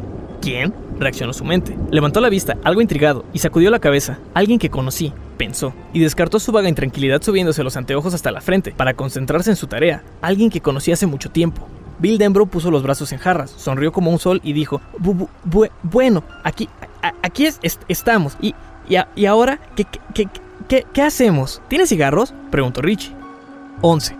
Cinco días después, cuando junio tocaba su fin, Bill dijo a Richie que quería ir a Naval Street para investigar el pórtico donde Eddie había visto al leproso. Acababan de volver a casa de Richie. Bill caminaba junto a Silver. Había llevado a Richie en la rejilla durante la mayor parte del trayecto, en un vigorizante viaje a toda velocidad a través de Derry, pero tuvo la prudencia de bajarlo a una manzana de su casa. Si la madre de Richie los veía juntos en esa bicicleta, le daría un ataque. La cesta de Silver estaba llena de pistolas de juguete. Dos eran de Bill y tres de Richie. Habían pasado casi toda la tarde en los Barrens jugando a los pistoleros. Beverly Marsh había aparecido a eso de las tres, con pantalones de mezclilla desteñidos, una vieja escopeta de aire comprimido. El ruido del disparo parecía el de un cojín inflado cuando alguien se sentaba encima. La especialidad de Beverly era treparse a los árboles y disparar desde ahí sobre la gente desprevenida. El moretón de su mejilla se había decolorado hasta tomar un color amarillento. ¿Qué has dicho? preguntó Richie. Estaba asustado, pero también algo intrigado. quiero, quiero echar un vistazo bajo ese pórtico, dijo Bill. Su voz era la de un terco, pero no miraba a Richie. En sus pómulos había una fuerte mancha de color. Habían llegado a la casa de Richie, y ahí estaba Maggie Tossier, en el pórtico, leyendo un libro. Lo saludó con la mano. Hola chicos, ¿quieren té helado? Enseguida vamos, mamá, dijo Richie.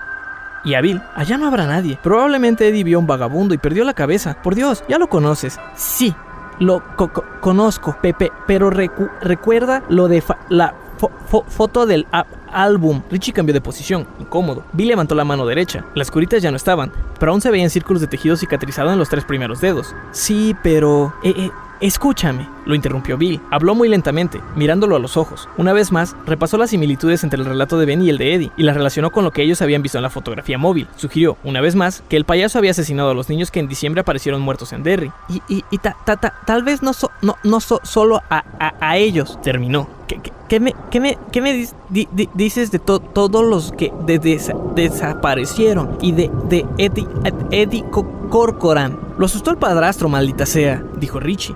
Tal vez sí, Pepe, pero tal vez no. Yo lo, conocía un poquito. Sé que, el padre le pegaba.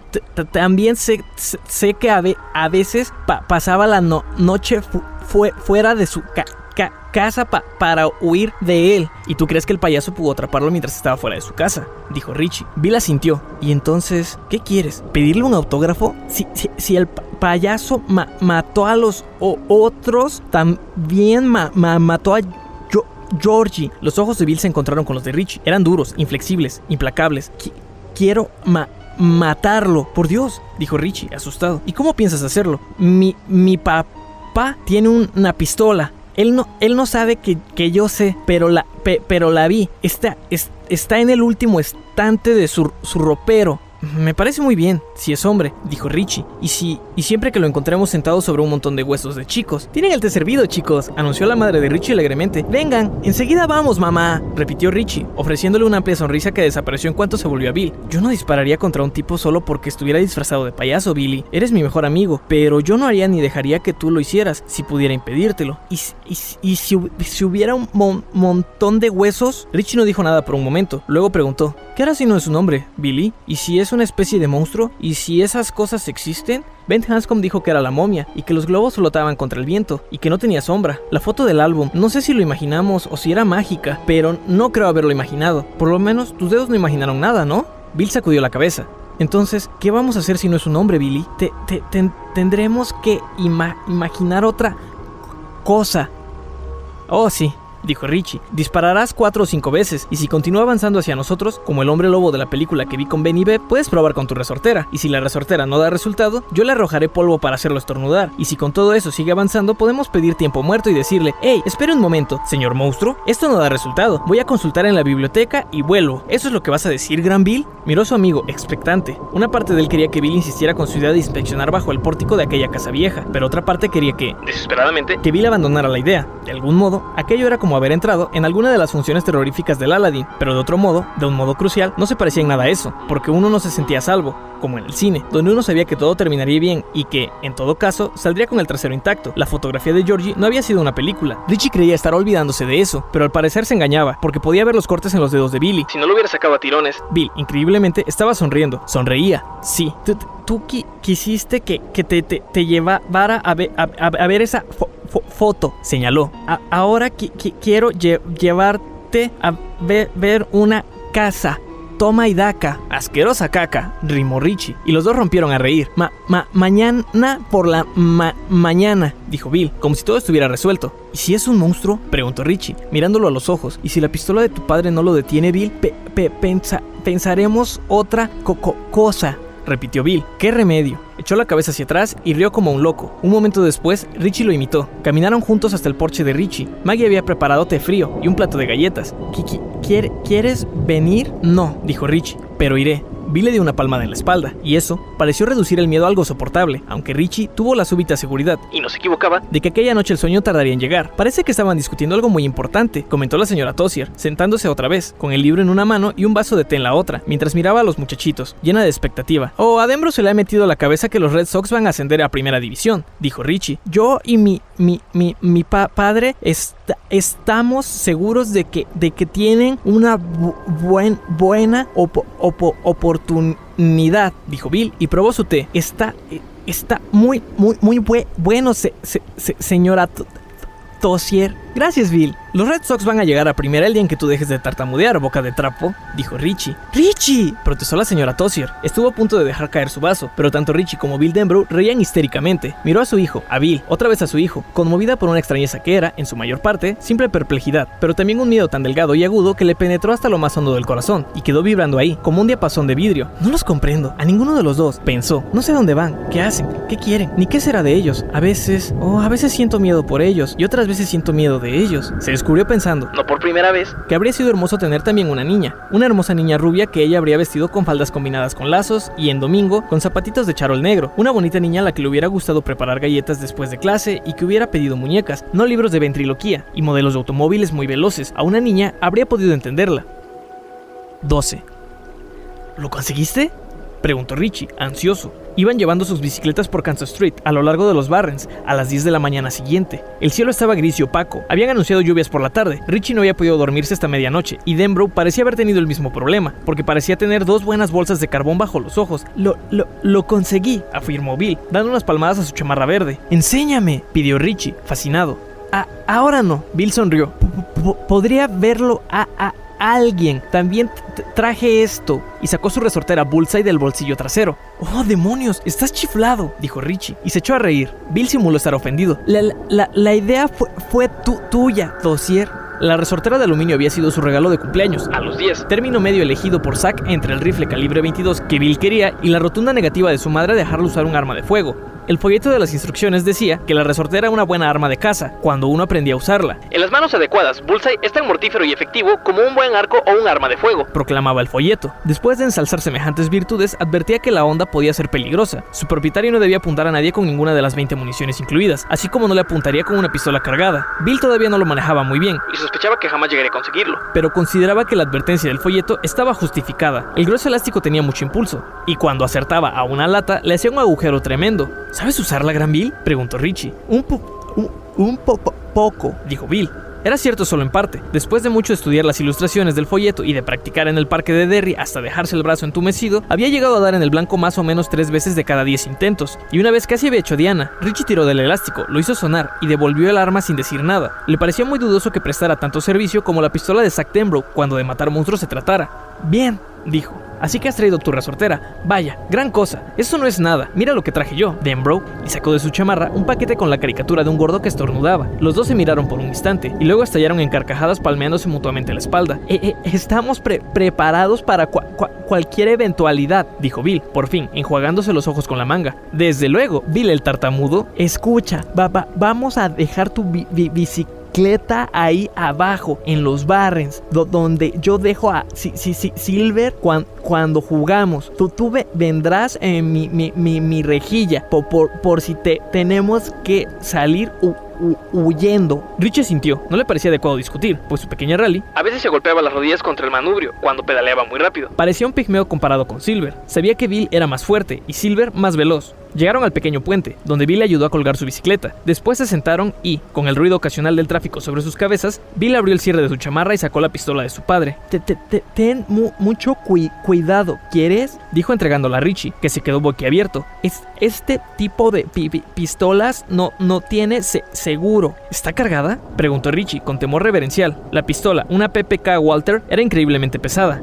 Todavía no, Todavía no, dijo Bill, palmeándose el bolsillo. Aquí, aquí tengo algunas balas, pero, pero papá dice que, si, si, el arma te nota de, de, descuidado, se, se, carga sola pa, para poder disparar contra ti. Su rostro esbozó una extraña sonrisa, expresando que, si bien no creía en semejante tontería, le creía a pie juntillas. Richie comprendió, en el arma había algo mortífero, que él nunca había percibido en los revólveres de su padre, aunque la escopeta tenía algo, en su modo de inclinarse contra el interior del armario, en el garage, casi como si dijera, podría ser muy malvada si me lo propusiera, créeme. Pero esa pistola Walter parecía fabricada exclusivamente para matar gente, y Richie comprendió, con un escalofrío, que para eso la habían fabricado. ¿Qué otra cosa se podía hacer con una pistola? ¿Encender un cigarro? Giró el cañón hacia sí, poniendo cuidado en mantener las manos lejos del gatillo. Le bastó echar un vistazo a aquel ojo negro sin párpados para comprender la peculiar sonrisa de Bill. Recordó que le había dicho a su padre: Si recuerdas que las armas descargadas no existen, nunca tendrás problemas con las armas de fuego, Richie. Y la devolvió a Bill, aliviado de desprenderse de ella. Bill volvió a guardársela bajo la chamarra. De pronto, la casa de Naval Street parecía menos atemorizante, pero la posibilidad de que hubiera derramamiento de sangre adquiría, en cambio, nuevas fuerzas. Miró a Bill, tal vez con intención de disuadirlo, pero interpretó su expresión y se limitó a decir: ¿Listo? 13.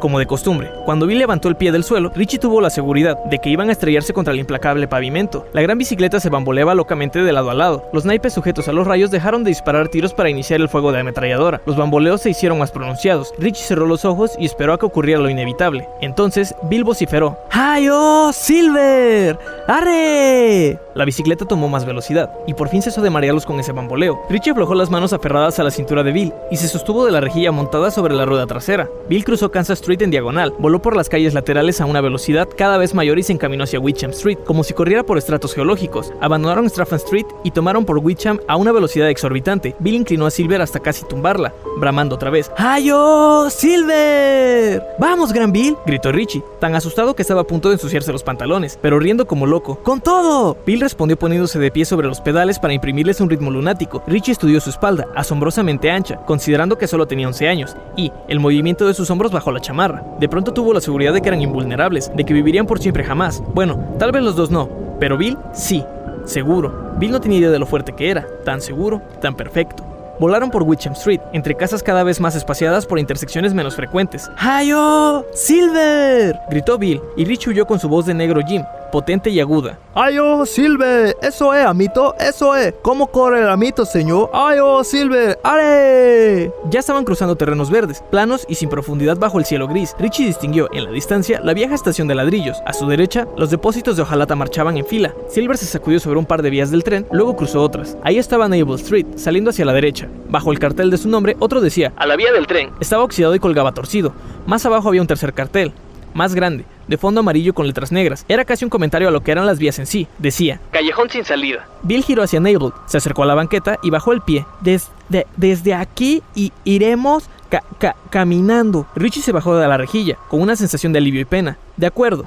Caminaron por la banqueta, resquebrajada y llena de hierbas. Delante, en las vías, una locomotora de diésel marchaba lentamente, dejaba apagar su ruido y volvía a empezar. ¿Tienes miedo? preguntó Richie. Bill, que llevaba a Silver por el manubrio, le dirigió una breve mirada. Sí, sí, ¿Y, ¿Y tú? Por supuesto. Bill le contó que, la noche anterior, había interrogado a su padre sobre Naval Street. Al parecer, ahí habían vivido muchos ferroviarios hasta el final de la Segunda Guerra Mundial. Ingenieros, maquinistas, señaleros o peones. La calle había declinado junto con la estación. A medida que Bill y Richie avanzaban, las casas se iban separando, cada vez más, y se tornaban más sucias, más pobres. Las últimas tres o cuatro, a ambos lados, estaban vacías y cerradas con tablas, con los patios invadidos por la hierba. Un cartel de se vende se balanceaba desoladamente en un pórtico. A ojos de Richie, ese letrero parecía tener mil años. La calle se interrumpió. Ahora caminaban por una senda apasionada, donde las hierbas crecían sin mucha convicción. Bill se detuvo y señaló. Ah, ah, ahí, ahí está. El 29 de Naval Street había sido, en otros tiempos, una pulcra vivienda roja al estilo de Cape Cod. Tal vez, pensó Richie, ahí había vivido un ingeniero, un soltero que no usaba pantalones de vestir, sino pantalones de mezclilla y guantes de cuero, y gorras acolchadas. Un tipo que iba a esa casa una o dos veces al mes, para pasar tres o cuatro días escuchando el radio mientras atendía el jardín. Un tipo que comía casi todo frito y sin verduras, aunque las cultivara para sus amigos, y que, en las noches ventosas, pensaba en la muchacha de sus sueños. Ahora, la pintura roja se había desteñido hasta un rosa de bilucho, que se estaba descascarillando en feos parches parecidos a llagas. Las ventanas eran ojos ciegos, cerradas con tablas, casi todas las tejas habían desaparecido. La hierba crecía a ambos lados de la casa y el pasto estaba cubierto de dientes de león, los primeros de la temporada. A la izquierda, una alta cerca de madera, cuyo blanco, Tal vez del color de la nieve en algún momento. había tomado un gris opaco casi igual al del cielo cubierto. Se inclinaba a un lado y otro, entre los arbustos, como si estuviera ebria. Por la mitad de esa cerca, Richie divisó un bosquecillo de girasoles. Los más altos parecían superar el metro y medio. Tenían un aspecto horripilante que no le gustó. La brisa los sacudía, haciendo que cabecearan como diciendo. Han llegado los chicos. Muy bien, ¿no? Más chicos para nosotros. Richie se estremeció. Bill apoyaba a Silver contra un olmo. Richie estudió la casa. Vio que una rueda asomaba entre el pasto denso, cerca del porche, y lo señaló. Bill la sintió. Era el triciclo caído que había mencionado Eddie. Miraron calle arriba y calle abajo. El chuchu de la locomotora subió, bajó y volvió a acentuarse. El ruido parecía pender, como un hechizo, con el cielo nublado. Naval estaba completamente desierta. Richie oía algún coche, de vez en cuando, por la carretera 2, pero no lo podía ver. La locomotora se oyó más cerca, y más lejos, más cerca y más lejos. Los enormes girasoles cabeceaban con aire sabio. Chicos frescos, buenos niños para nosotros. Li- li- ¿Listo? Preguntó Bill. Richie dio un saltito. ¿Sabes una cosa? Los últimos libros que saqué de la biblioteca vencen hoy, dijo Richie. Tendría que... De- de- déjate de, de co- cosas, Ri- Ri- Ri- Richie. ¿Es- ¿Estás listo o no? Creo que sí, dijo Richie, sabiendo que no estaba listo, ni lo estaría nunca. Cruzaron el pasto lleno de hierbas hasta el porche. Mira eso. En el lado izquierdo, el enrejado del porche estaba inclinado hacia afuera, contra una maraña de arbustos.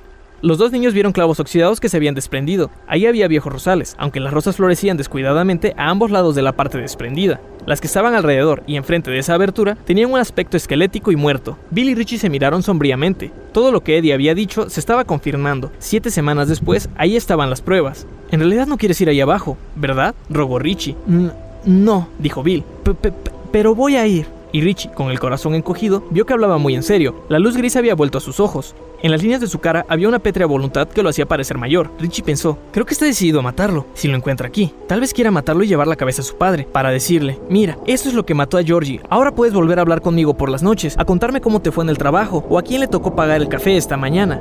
Bill. Pero Bill ya no estaba ahí. Iba hacia el extremo derecho del pórtico, por donde Eddie debía haberse escurrido. Rich tuvo que correr para seguirlo y estuvo a punto de caer sobre el herrumbroso triciclo enredado en el pastizal. Alcanzó a Bill en el momento en que éste se ponía en cunclillas para mirar bajo el pórtico. En ese extremo no había reja. Alguien, algún vagabundo, la habría arrancado tiempo atrás para refugiarse allá abajo, donde no llegara la nieve del invierno, la fría lluvia otoñal ni los chubascos de verano. Richie se agachó a su lado, con el corazón palpitando como un tambor. Bajo el pórtico no había sino montones de hojas podridas, periódicos amarillentos y sombras, demasiadas sombras. Bill repitió, ¿qué? Bill había vuelto a sacar la Walter de su padre. Retiró el cargador y tomó cuatro balas de su bolsillo. Las cargó una a una mientras Richie lo observaba, fascinado. Cuando volvió a mirar bajo el pórtico, reparó en algo más. Había vidrios rotos, fragmentos de vidrio que refulgían débilmente. El estómago de Richie se retorció dolorosamente. No era ningún estúpido y comprendía que ese detalle venía a confirmar el relato de Eddie. Si había astillas de vidrio entre las hojas fragmentadas bajo el pórtico, la ventana había sido rota desde dentro, desde el sótano. Preguntó Bill, otra vez, levantando su mirada hacia él. Su cara estaba pálida. Al mirar ese rostro decidido, Richie arrojó mentalmente la toalla. Olvídalo, dijo. ¿Vienes? Sí. Se metieron a rastras por debajo del pórtico. El olor de las hojas en descomposición solía ser agradable, pero aquel no. Las hojas parecían esponjas bajo las manos y las rodillas. Richie tuvo la sensación de que formaba un grueso colchón. De pronto se preguntó qué haría si una mano o una garra surgía de entre las hojas para apresarlo. Bill estaba examinando la ventana rota. Había fragmentos de vidrio por todas partes. La varilla de madera que separaba los paneles yacía bajo los peldaños del pórtico en dos trozos astillados. La parte alta del marco sobresalía como un hueso roto. Esto recibió un golpe muy fuerte, susurró Richie. Bill, que estaba espiando hacia adentro, o tratando de hacerlo, asintió. Richie lo apartó con el codo para mirar también. El sótano era un penumbroso revoltijo de cajas y cajones. El suelo era de tierra y, como las hojas, despedía un aroma húmedo y mohoso. A la izquierda se veía un bulto de una caldera, que proyectaba tuberías redondas hacia el bajo cielo raso. Más allá, en un extremo del sótano, Richie vio una casilla grande, con flancos de madera. Lo primero que se le ocurrió fue que se trataba de un establo, pero ¿quién podría tener caballos en un sótano? Luego comprendió que, en una casa tan vieja, la caldera debía de haber sido de carbón y no de petróleo. Nadie se había molestado en efectuar la adaptación de la caldera, porque nadie tenía interés en la casa. Esa casilla debía de ser una carbonera. A la derecha, Richie divisó un tramo de escalera que subía al nivel de la calle. Bill estaba sentado, encorvado hacia adelante, y antes de que Richie pudiera percatarse de sus intenciones, las piernas de su amigo estaban desapareciendo por la ventana. Bill, por el amor de Dios. Siseó. ¿Qué estás haciendo? ¡Sal de ahí! Bill no contestó. Siguió deslizándose. Su chamarra se enroscó por la espalda y estuvo a punto de engancharse en un trozo de vidrio que habría podido hacerle un buen corte. Un segundo después, sus tenis golpearon el duro suelo de adentro. ¡Maldita sea! murmuró Richie frenéticamente, mirando el cuadrado de oscuridad donde su amigo acababa de desaparecer. Bill, ¿te has vuelto loco? Si, si quieres, Richie, puedes quedarte ahí. monta guardia. Lo que él hizo fue ponerse boca abajo y meter las piernas por la ventana del sótano, antes de que le fallara el valor, rezando por no cortarse las manos o el vientre con el vidrio roto. Algo le sujetó las piernas. Richie lanzó un alarido. soy yo, susurró Bill. Un momento después, Richie estaba de pie a su lado, bajándose la camisa y la chamarra. ¿Quién creíste que era? El hombre del saco, dijo Richie, con una risa estremecida. Tú, tú, ve por ese lado y yo, y ni pensarlo replicó Richie. Oía claramente el latir de su corazón en su voz, sobresaltada e irregular. Voy contigo, gran Bill. Avanzaron hacia la carbonera. Bill, algo más adelante, con la pistola en la mano. Richie lo seguía de cerca, tratando de mirar a todos lados al mismo tiempo. Bill se detuvo ante un flanco de la carbonera, por un momento, y luego se asomó súbitamente, sosteniendo la pistola entre ambas manos. Richie apretó los ojos con fuerza, preparándose para la detonación. No la hubo. Abrió los ojos, cauteloso. solo ca Carbón, dijo Bill, con una risita nerviosa. Richie se puso a un lado y miró. Todavía quedaba un bulto de carbón, amontonado hasta el cielo raso en la parte trasera de la casilla. Era negro como ala de cuervo. Vamos a comenzó Richie. En ese momento se abrió la puerta de la escalera, con un violento estruendo, dejando pasar la blanca luz del día. Los dos chicos gritaron. Richie oyó gruñidos, como de un animal salvaje enjaulado. Vio que unos tenis descendían por los peldaños. Más arriba había unos pantalones desteñidos, manos que se balanceaban, pero no eran manos, sino garras, enormes garras deformes.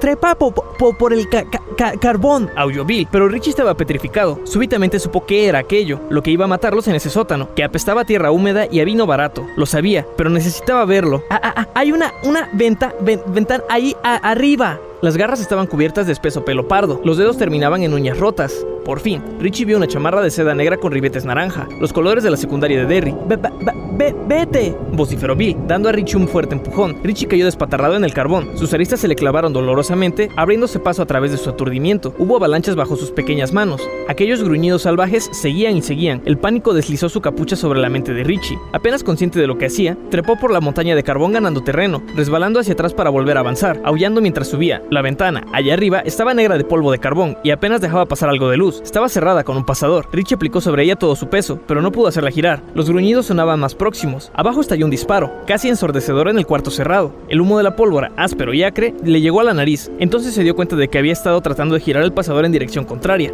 Cambió la dirección del movimiento y la ventana se abrió con un chirrido prolongado, herrumbroso. El polvo de carbón le cayó en las manos como pimienta. La pistola volvió a disparar un segundo bramido ensordecedor. Bill Denbrough gritó: ¡Tú mataste a mi hermano, hijo de puta! Por un momento, la bestia que había bajado por la escalera pareció reír, pareció hablar. Era como si un perro cruel hubiera comenzado a ladrar palabras confusas. Richie creyó que aquella cosa vestida con la chamarra de la secundaria había gruñido, a su vez, y a ti también voy a matarte. ¡Richie! vociferó Bill, y Richie oyó el repiqueteo del carbón que caía, mientras Bill empezaba a trepar. Los rugidos y los gruñidos continuaban. Hubo un astillar de madera. Aquello era una mezcla de ladridos y aullidos, como una fría pesadilla.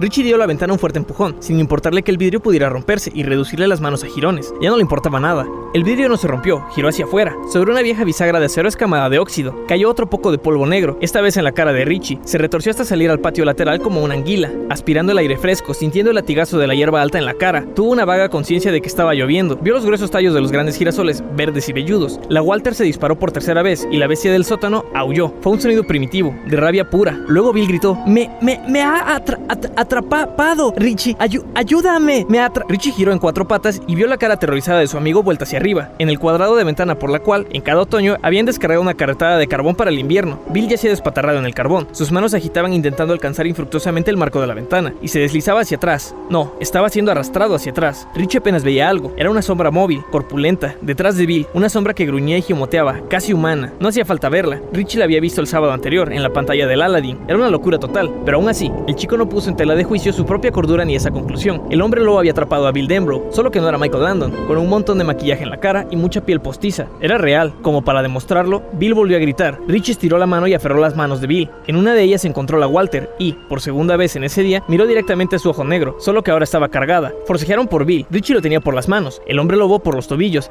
Vete de aquí, Richie, bramó Bill. Lárgate. De pronto, la cara del hombre lobo salió de la oscuridad. Tenía la frente baja y echada hacia atrás, cubierta de vello. Sus mejillas eran huecas y peludas. Sus ojos pardo oscuro traslucían una horrible inteligencia. La boca se abrió en una serie de gruñidos de espuma blanca que le goteaba por la barbilla. En la cabeza el pelo estaba peinado hacia atrás, en una horrible parodia de la cola de pato que usaban los adolescentes. Echó la cabeza hacia atrás y rugió, sin apartar los ojos de Richie. Bill trepó por el carbón. Richie lo tomó de los brazos y tiró con fuerza. Por un momento creyó que iba a ganar, pero entonces el hombre lobo se apoderó nuevamente de las piernas de Bill y tiró de él hacia atrás, llevándoselo hacia la oscuridad. Era más fuerte, había apresado a Bill y quería quedárselo. En ese instante, sin la menor idea de lo que estaba haciendo ni de por qué lo hacía, Richie oyó que la voz de policía irlandés brotaba de una mala imitación. Ni siquiera se trataba del señor Nell, era la voz de todos los policías irlandeses que alguna vez agitaron la porra después de medianoche para comprobar las puertas de los establecimientos cerrados. O lo sueltas o te rompo esa cabezota. Por Cristo que te la rompo. Suéltalo ahora mismo si no quieres que te sirva tu propio hígado en un plato. La bestia del sótano dejó escapar un ensordecedor rugido de ira, pero Richie creyó detectar otra nota en ese bramido. Miedo, tal vez, o dolor. Dio un tremendo tirón y Bill voló por la ventana, cayendo al pasto. Miró fijamente a Richie, con grandes ojos horrorizados.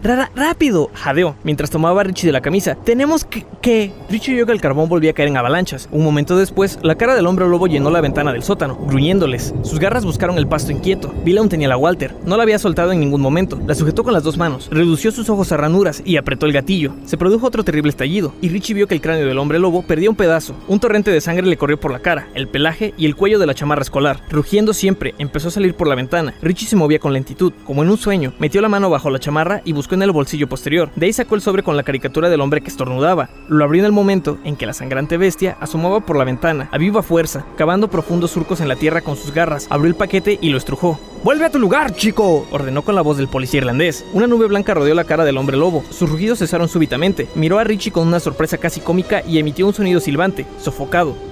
Sus ojos, rojos y lagañosos, giraron hacia el chico y parecieron grabárselo, de una vez para siempre. Entonces empezó a estornudar, estornudó una y otra vez. Del hocico le brotaban kilos de saliva y el moco. Negriverdoso. Voló de las fosas nasales. Una de esas gotas salpicó la piel de Richie, quemándole como ácido. Se la quitó con un alarido de dolor y asco. Aún había furia en esa cara, pero también dolor. Era inconfundible. Bill podría haberlo herido con la pistola de su padre, pero Richie le había hecho más daño. Primero con la voz del policía irlandés, después con el polvo que hacía estornudar. Caramba, si tuviera un poco de polvo pica pica y un vibrador de chasco, tal vez podría matarlo, pensó. En ese instante, Bill lo sujetó por el cuello de la ropa y tiró de él hacia atrás. Fue oportuno. El hombre lobo dejó de estornudar tan bruscamente como había empezado y lanzó un zarpazo a Richie. Era increíblemente veloz. Richie podría haberse quedado así, con el sobre vacío en una mano, mirando al hombre lobo con aturdimiento de drogado, pensando en lo parda que era su piel, lo roja que era su sangre, pensando que en la vida real nada venía en blanco y negro. Podría haber seguido sentado ahí hasta que esas garras se cerraran en torno a su cuello y sus largas uñas le arrancaran la garganta, pero Bill lo levantó de un tirón. Richie lo siguió, a tropezones. Corrieron hacia el frente de la casa. Richie pensó, no se atreverá a perseguirnos. Ahora estamos en la calle. No se atreverá. No, no se atreverá. No sé. Pero lo seguía. Lo oían detrás de ellos, balbuceando, gruñendo. Ahí estaba Silver, aún inclinada contra el árbol. Bill subió de un salto y arrojó la pistola de su padre a la cesta donde tantos revólveres de juguete había llevado. Richie echó un vistazo atrás, mientras trepaba a la rejilla trasera, y vio que el hombre lobo cruzaba el prado hacia ellos, a unos metros de distancia. Sobre la chamarra de la secundaria se estaban mezclando sangre y saliva. Por la sien derecha se asomaba un fragmento de hueso blanco. Había manchas blancas de polvo para estornudar en su hocico, y Richie vio otras dos cosas que parecieron completar el horror. En lugar de cierre, la chamarra de aquella cosa tenía grandes pompones naranjas. Lo otro era peor, era algo que le hizo sentir a punto de desmayarse, de de dejar matar. La chamarra tenía un nombre bordado en el hilo de oro. En el sanguinolento bolsillo izquierdo, manchadas pero legibles, se leían las palabras Richie Tossier. El hombre lobo se arrojó contra ellos. ¡Vamos, Bill! aulló Richie. Silver comenzó a moverse, pero demasiado lentamente. Bill tardaba tanto en hacerla tomar velocidad. El hombre lobo cruzó el sendero marcado en el momento en que Bill pedaleaba hasta la mitad de la calle. Llevaba los pantalones desteñidos, manchados de sangre. Al mirar hacia atrás, con una horrible fascinación casi hipnótica, Richie vio que las costuras habían cedido en algunos lugares por los que se asomaban mechones de pelo áspero. Silver se bamboleó locamente. Bill iba de pie sobre los pedales, aferrado al manubrio con las muñecas hacia arriba y la cara vuelta hacia el cielo nublado, con el cuello surcado de tendones salientes. Una zarpa se estiró hacia Richie, que soltó un grito angustioso y la esquivó. El hombre lobo gruñó y esbozó una horrible sonrisa. Estaba tan cerca que Richie le vio las córneas amarillentas y percibió olor a carne podrida en su aliento. Sus dientes eran colmillos torcidos. El chico volvió a gritar ante un nuevo zarpazo. Estaba seguro de que iba a arrancarle la cabeza, pero la zarpa pasó frente a él fallando por escasos centímetros. La fuerza del manotazo le apartó el pelo sudoroso de la frente. ¡Hayo! ¡Silver! ¡Arre! vociferó Bill a todo pulmón. Había llegado a la cima de una pequeña cuesta, no era mucho, pero bastó para dar impulso a Silver. Los naipes empezaron a zumbar. Bill pedaleaba furiosamente. Silver dejó de y tomó un curso recto por Neighbor, hacia la carretera 2. Gracias a Dios, gracias a Dios, gracias a Dios, pensaba Richie, incoherente. Gracias a... El hombre lobo volvió a rugir. Oh, Dios mío, parece que estuviera detrás de mí. Y Richie perdió el aliento. Algo tiraba de su camisa y de su chamarra, estrangulándole la garganta. Emitió un ruido gorgoteante y logró aferrarse a Bill. Un segundo antes de verse fuera de la bicicleta, Bill se inclinó hacia atrás, pero siguió aferrado al manubrio. Por un momento, Richie pensó que la bicicleta se limitaría a alzar la rueda delantera, arrojándolos a ambos. En ese instante su chamarra se desgarró por la espalda, con un fuerte ruido, que extrañamente sonó como un grotesco pedo. Giró la cabeza y se encontró con aquellos ojos cenagosos, asesinos. Bill trató de hollar el nombre, pero salió sin fuerza, sin sonido.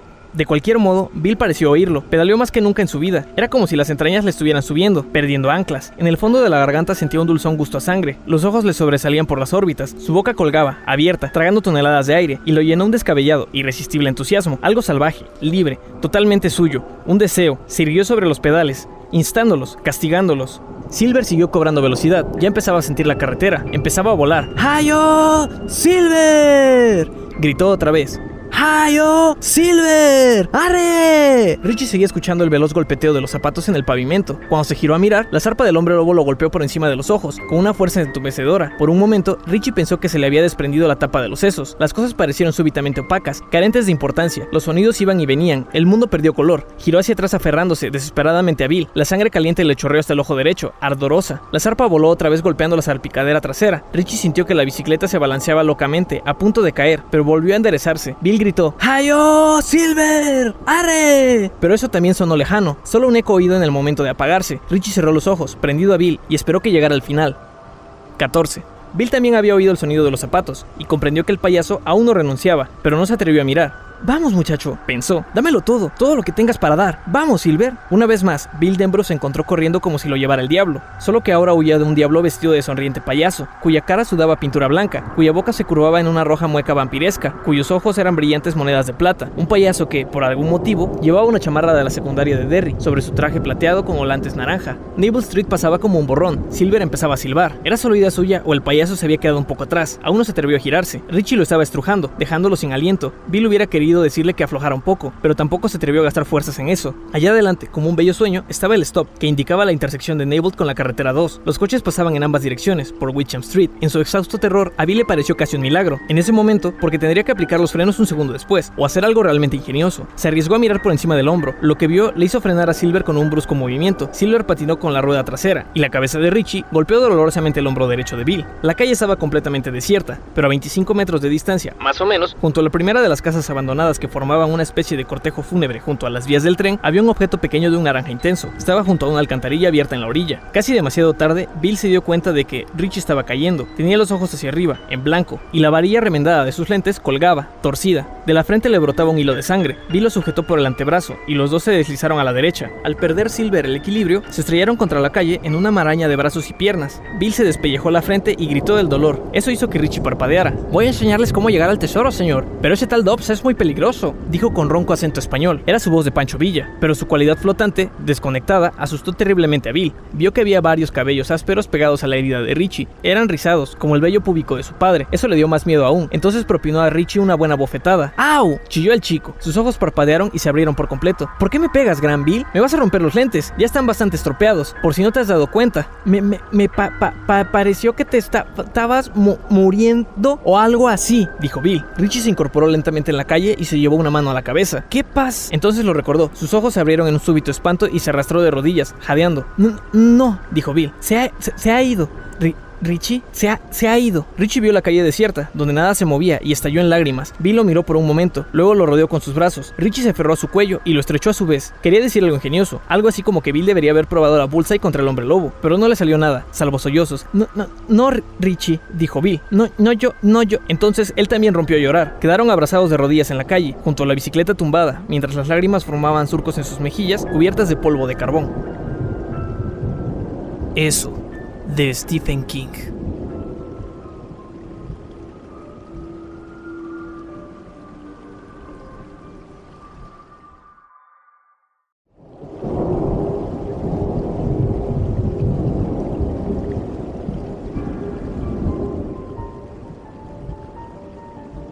Hola mundo, mi nombre es Fernando Palacios y estás escuchando Historias de Espantos, un podcast en el que grabo algunas historias de terror de mis autores favoritos.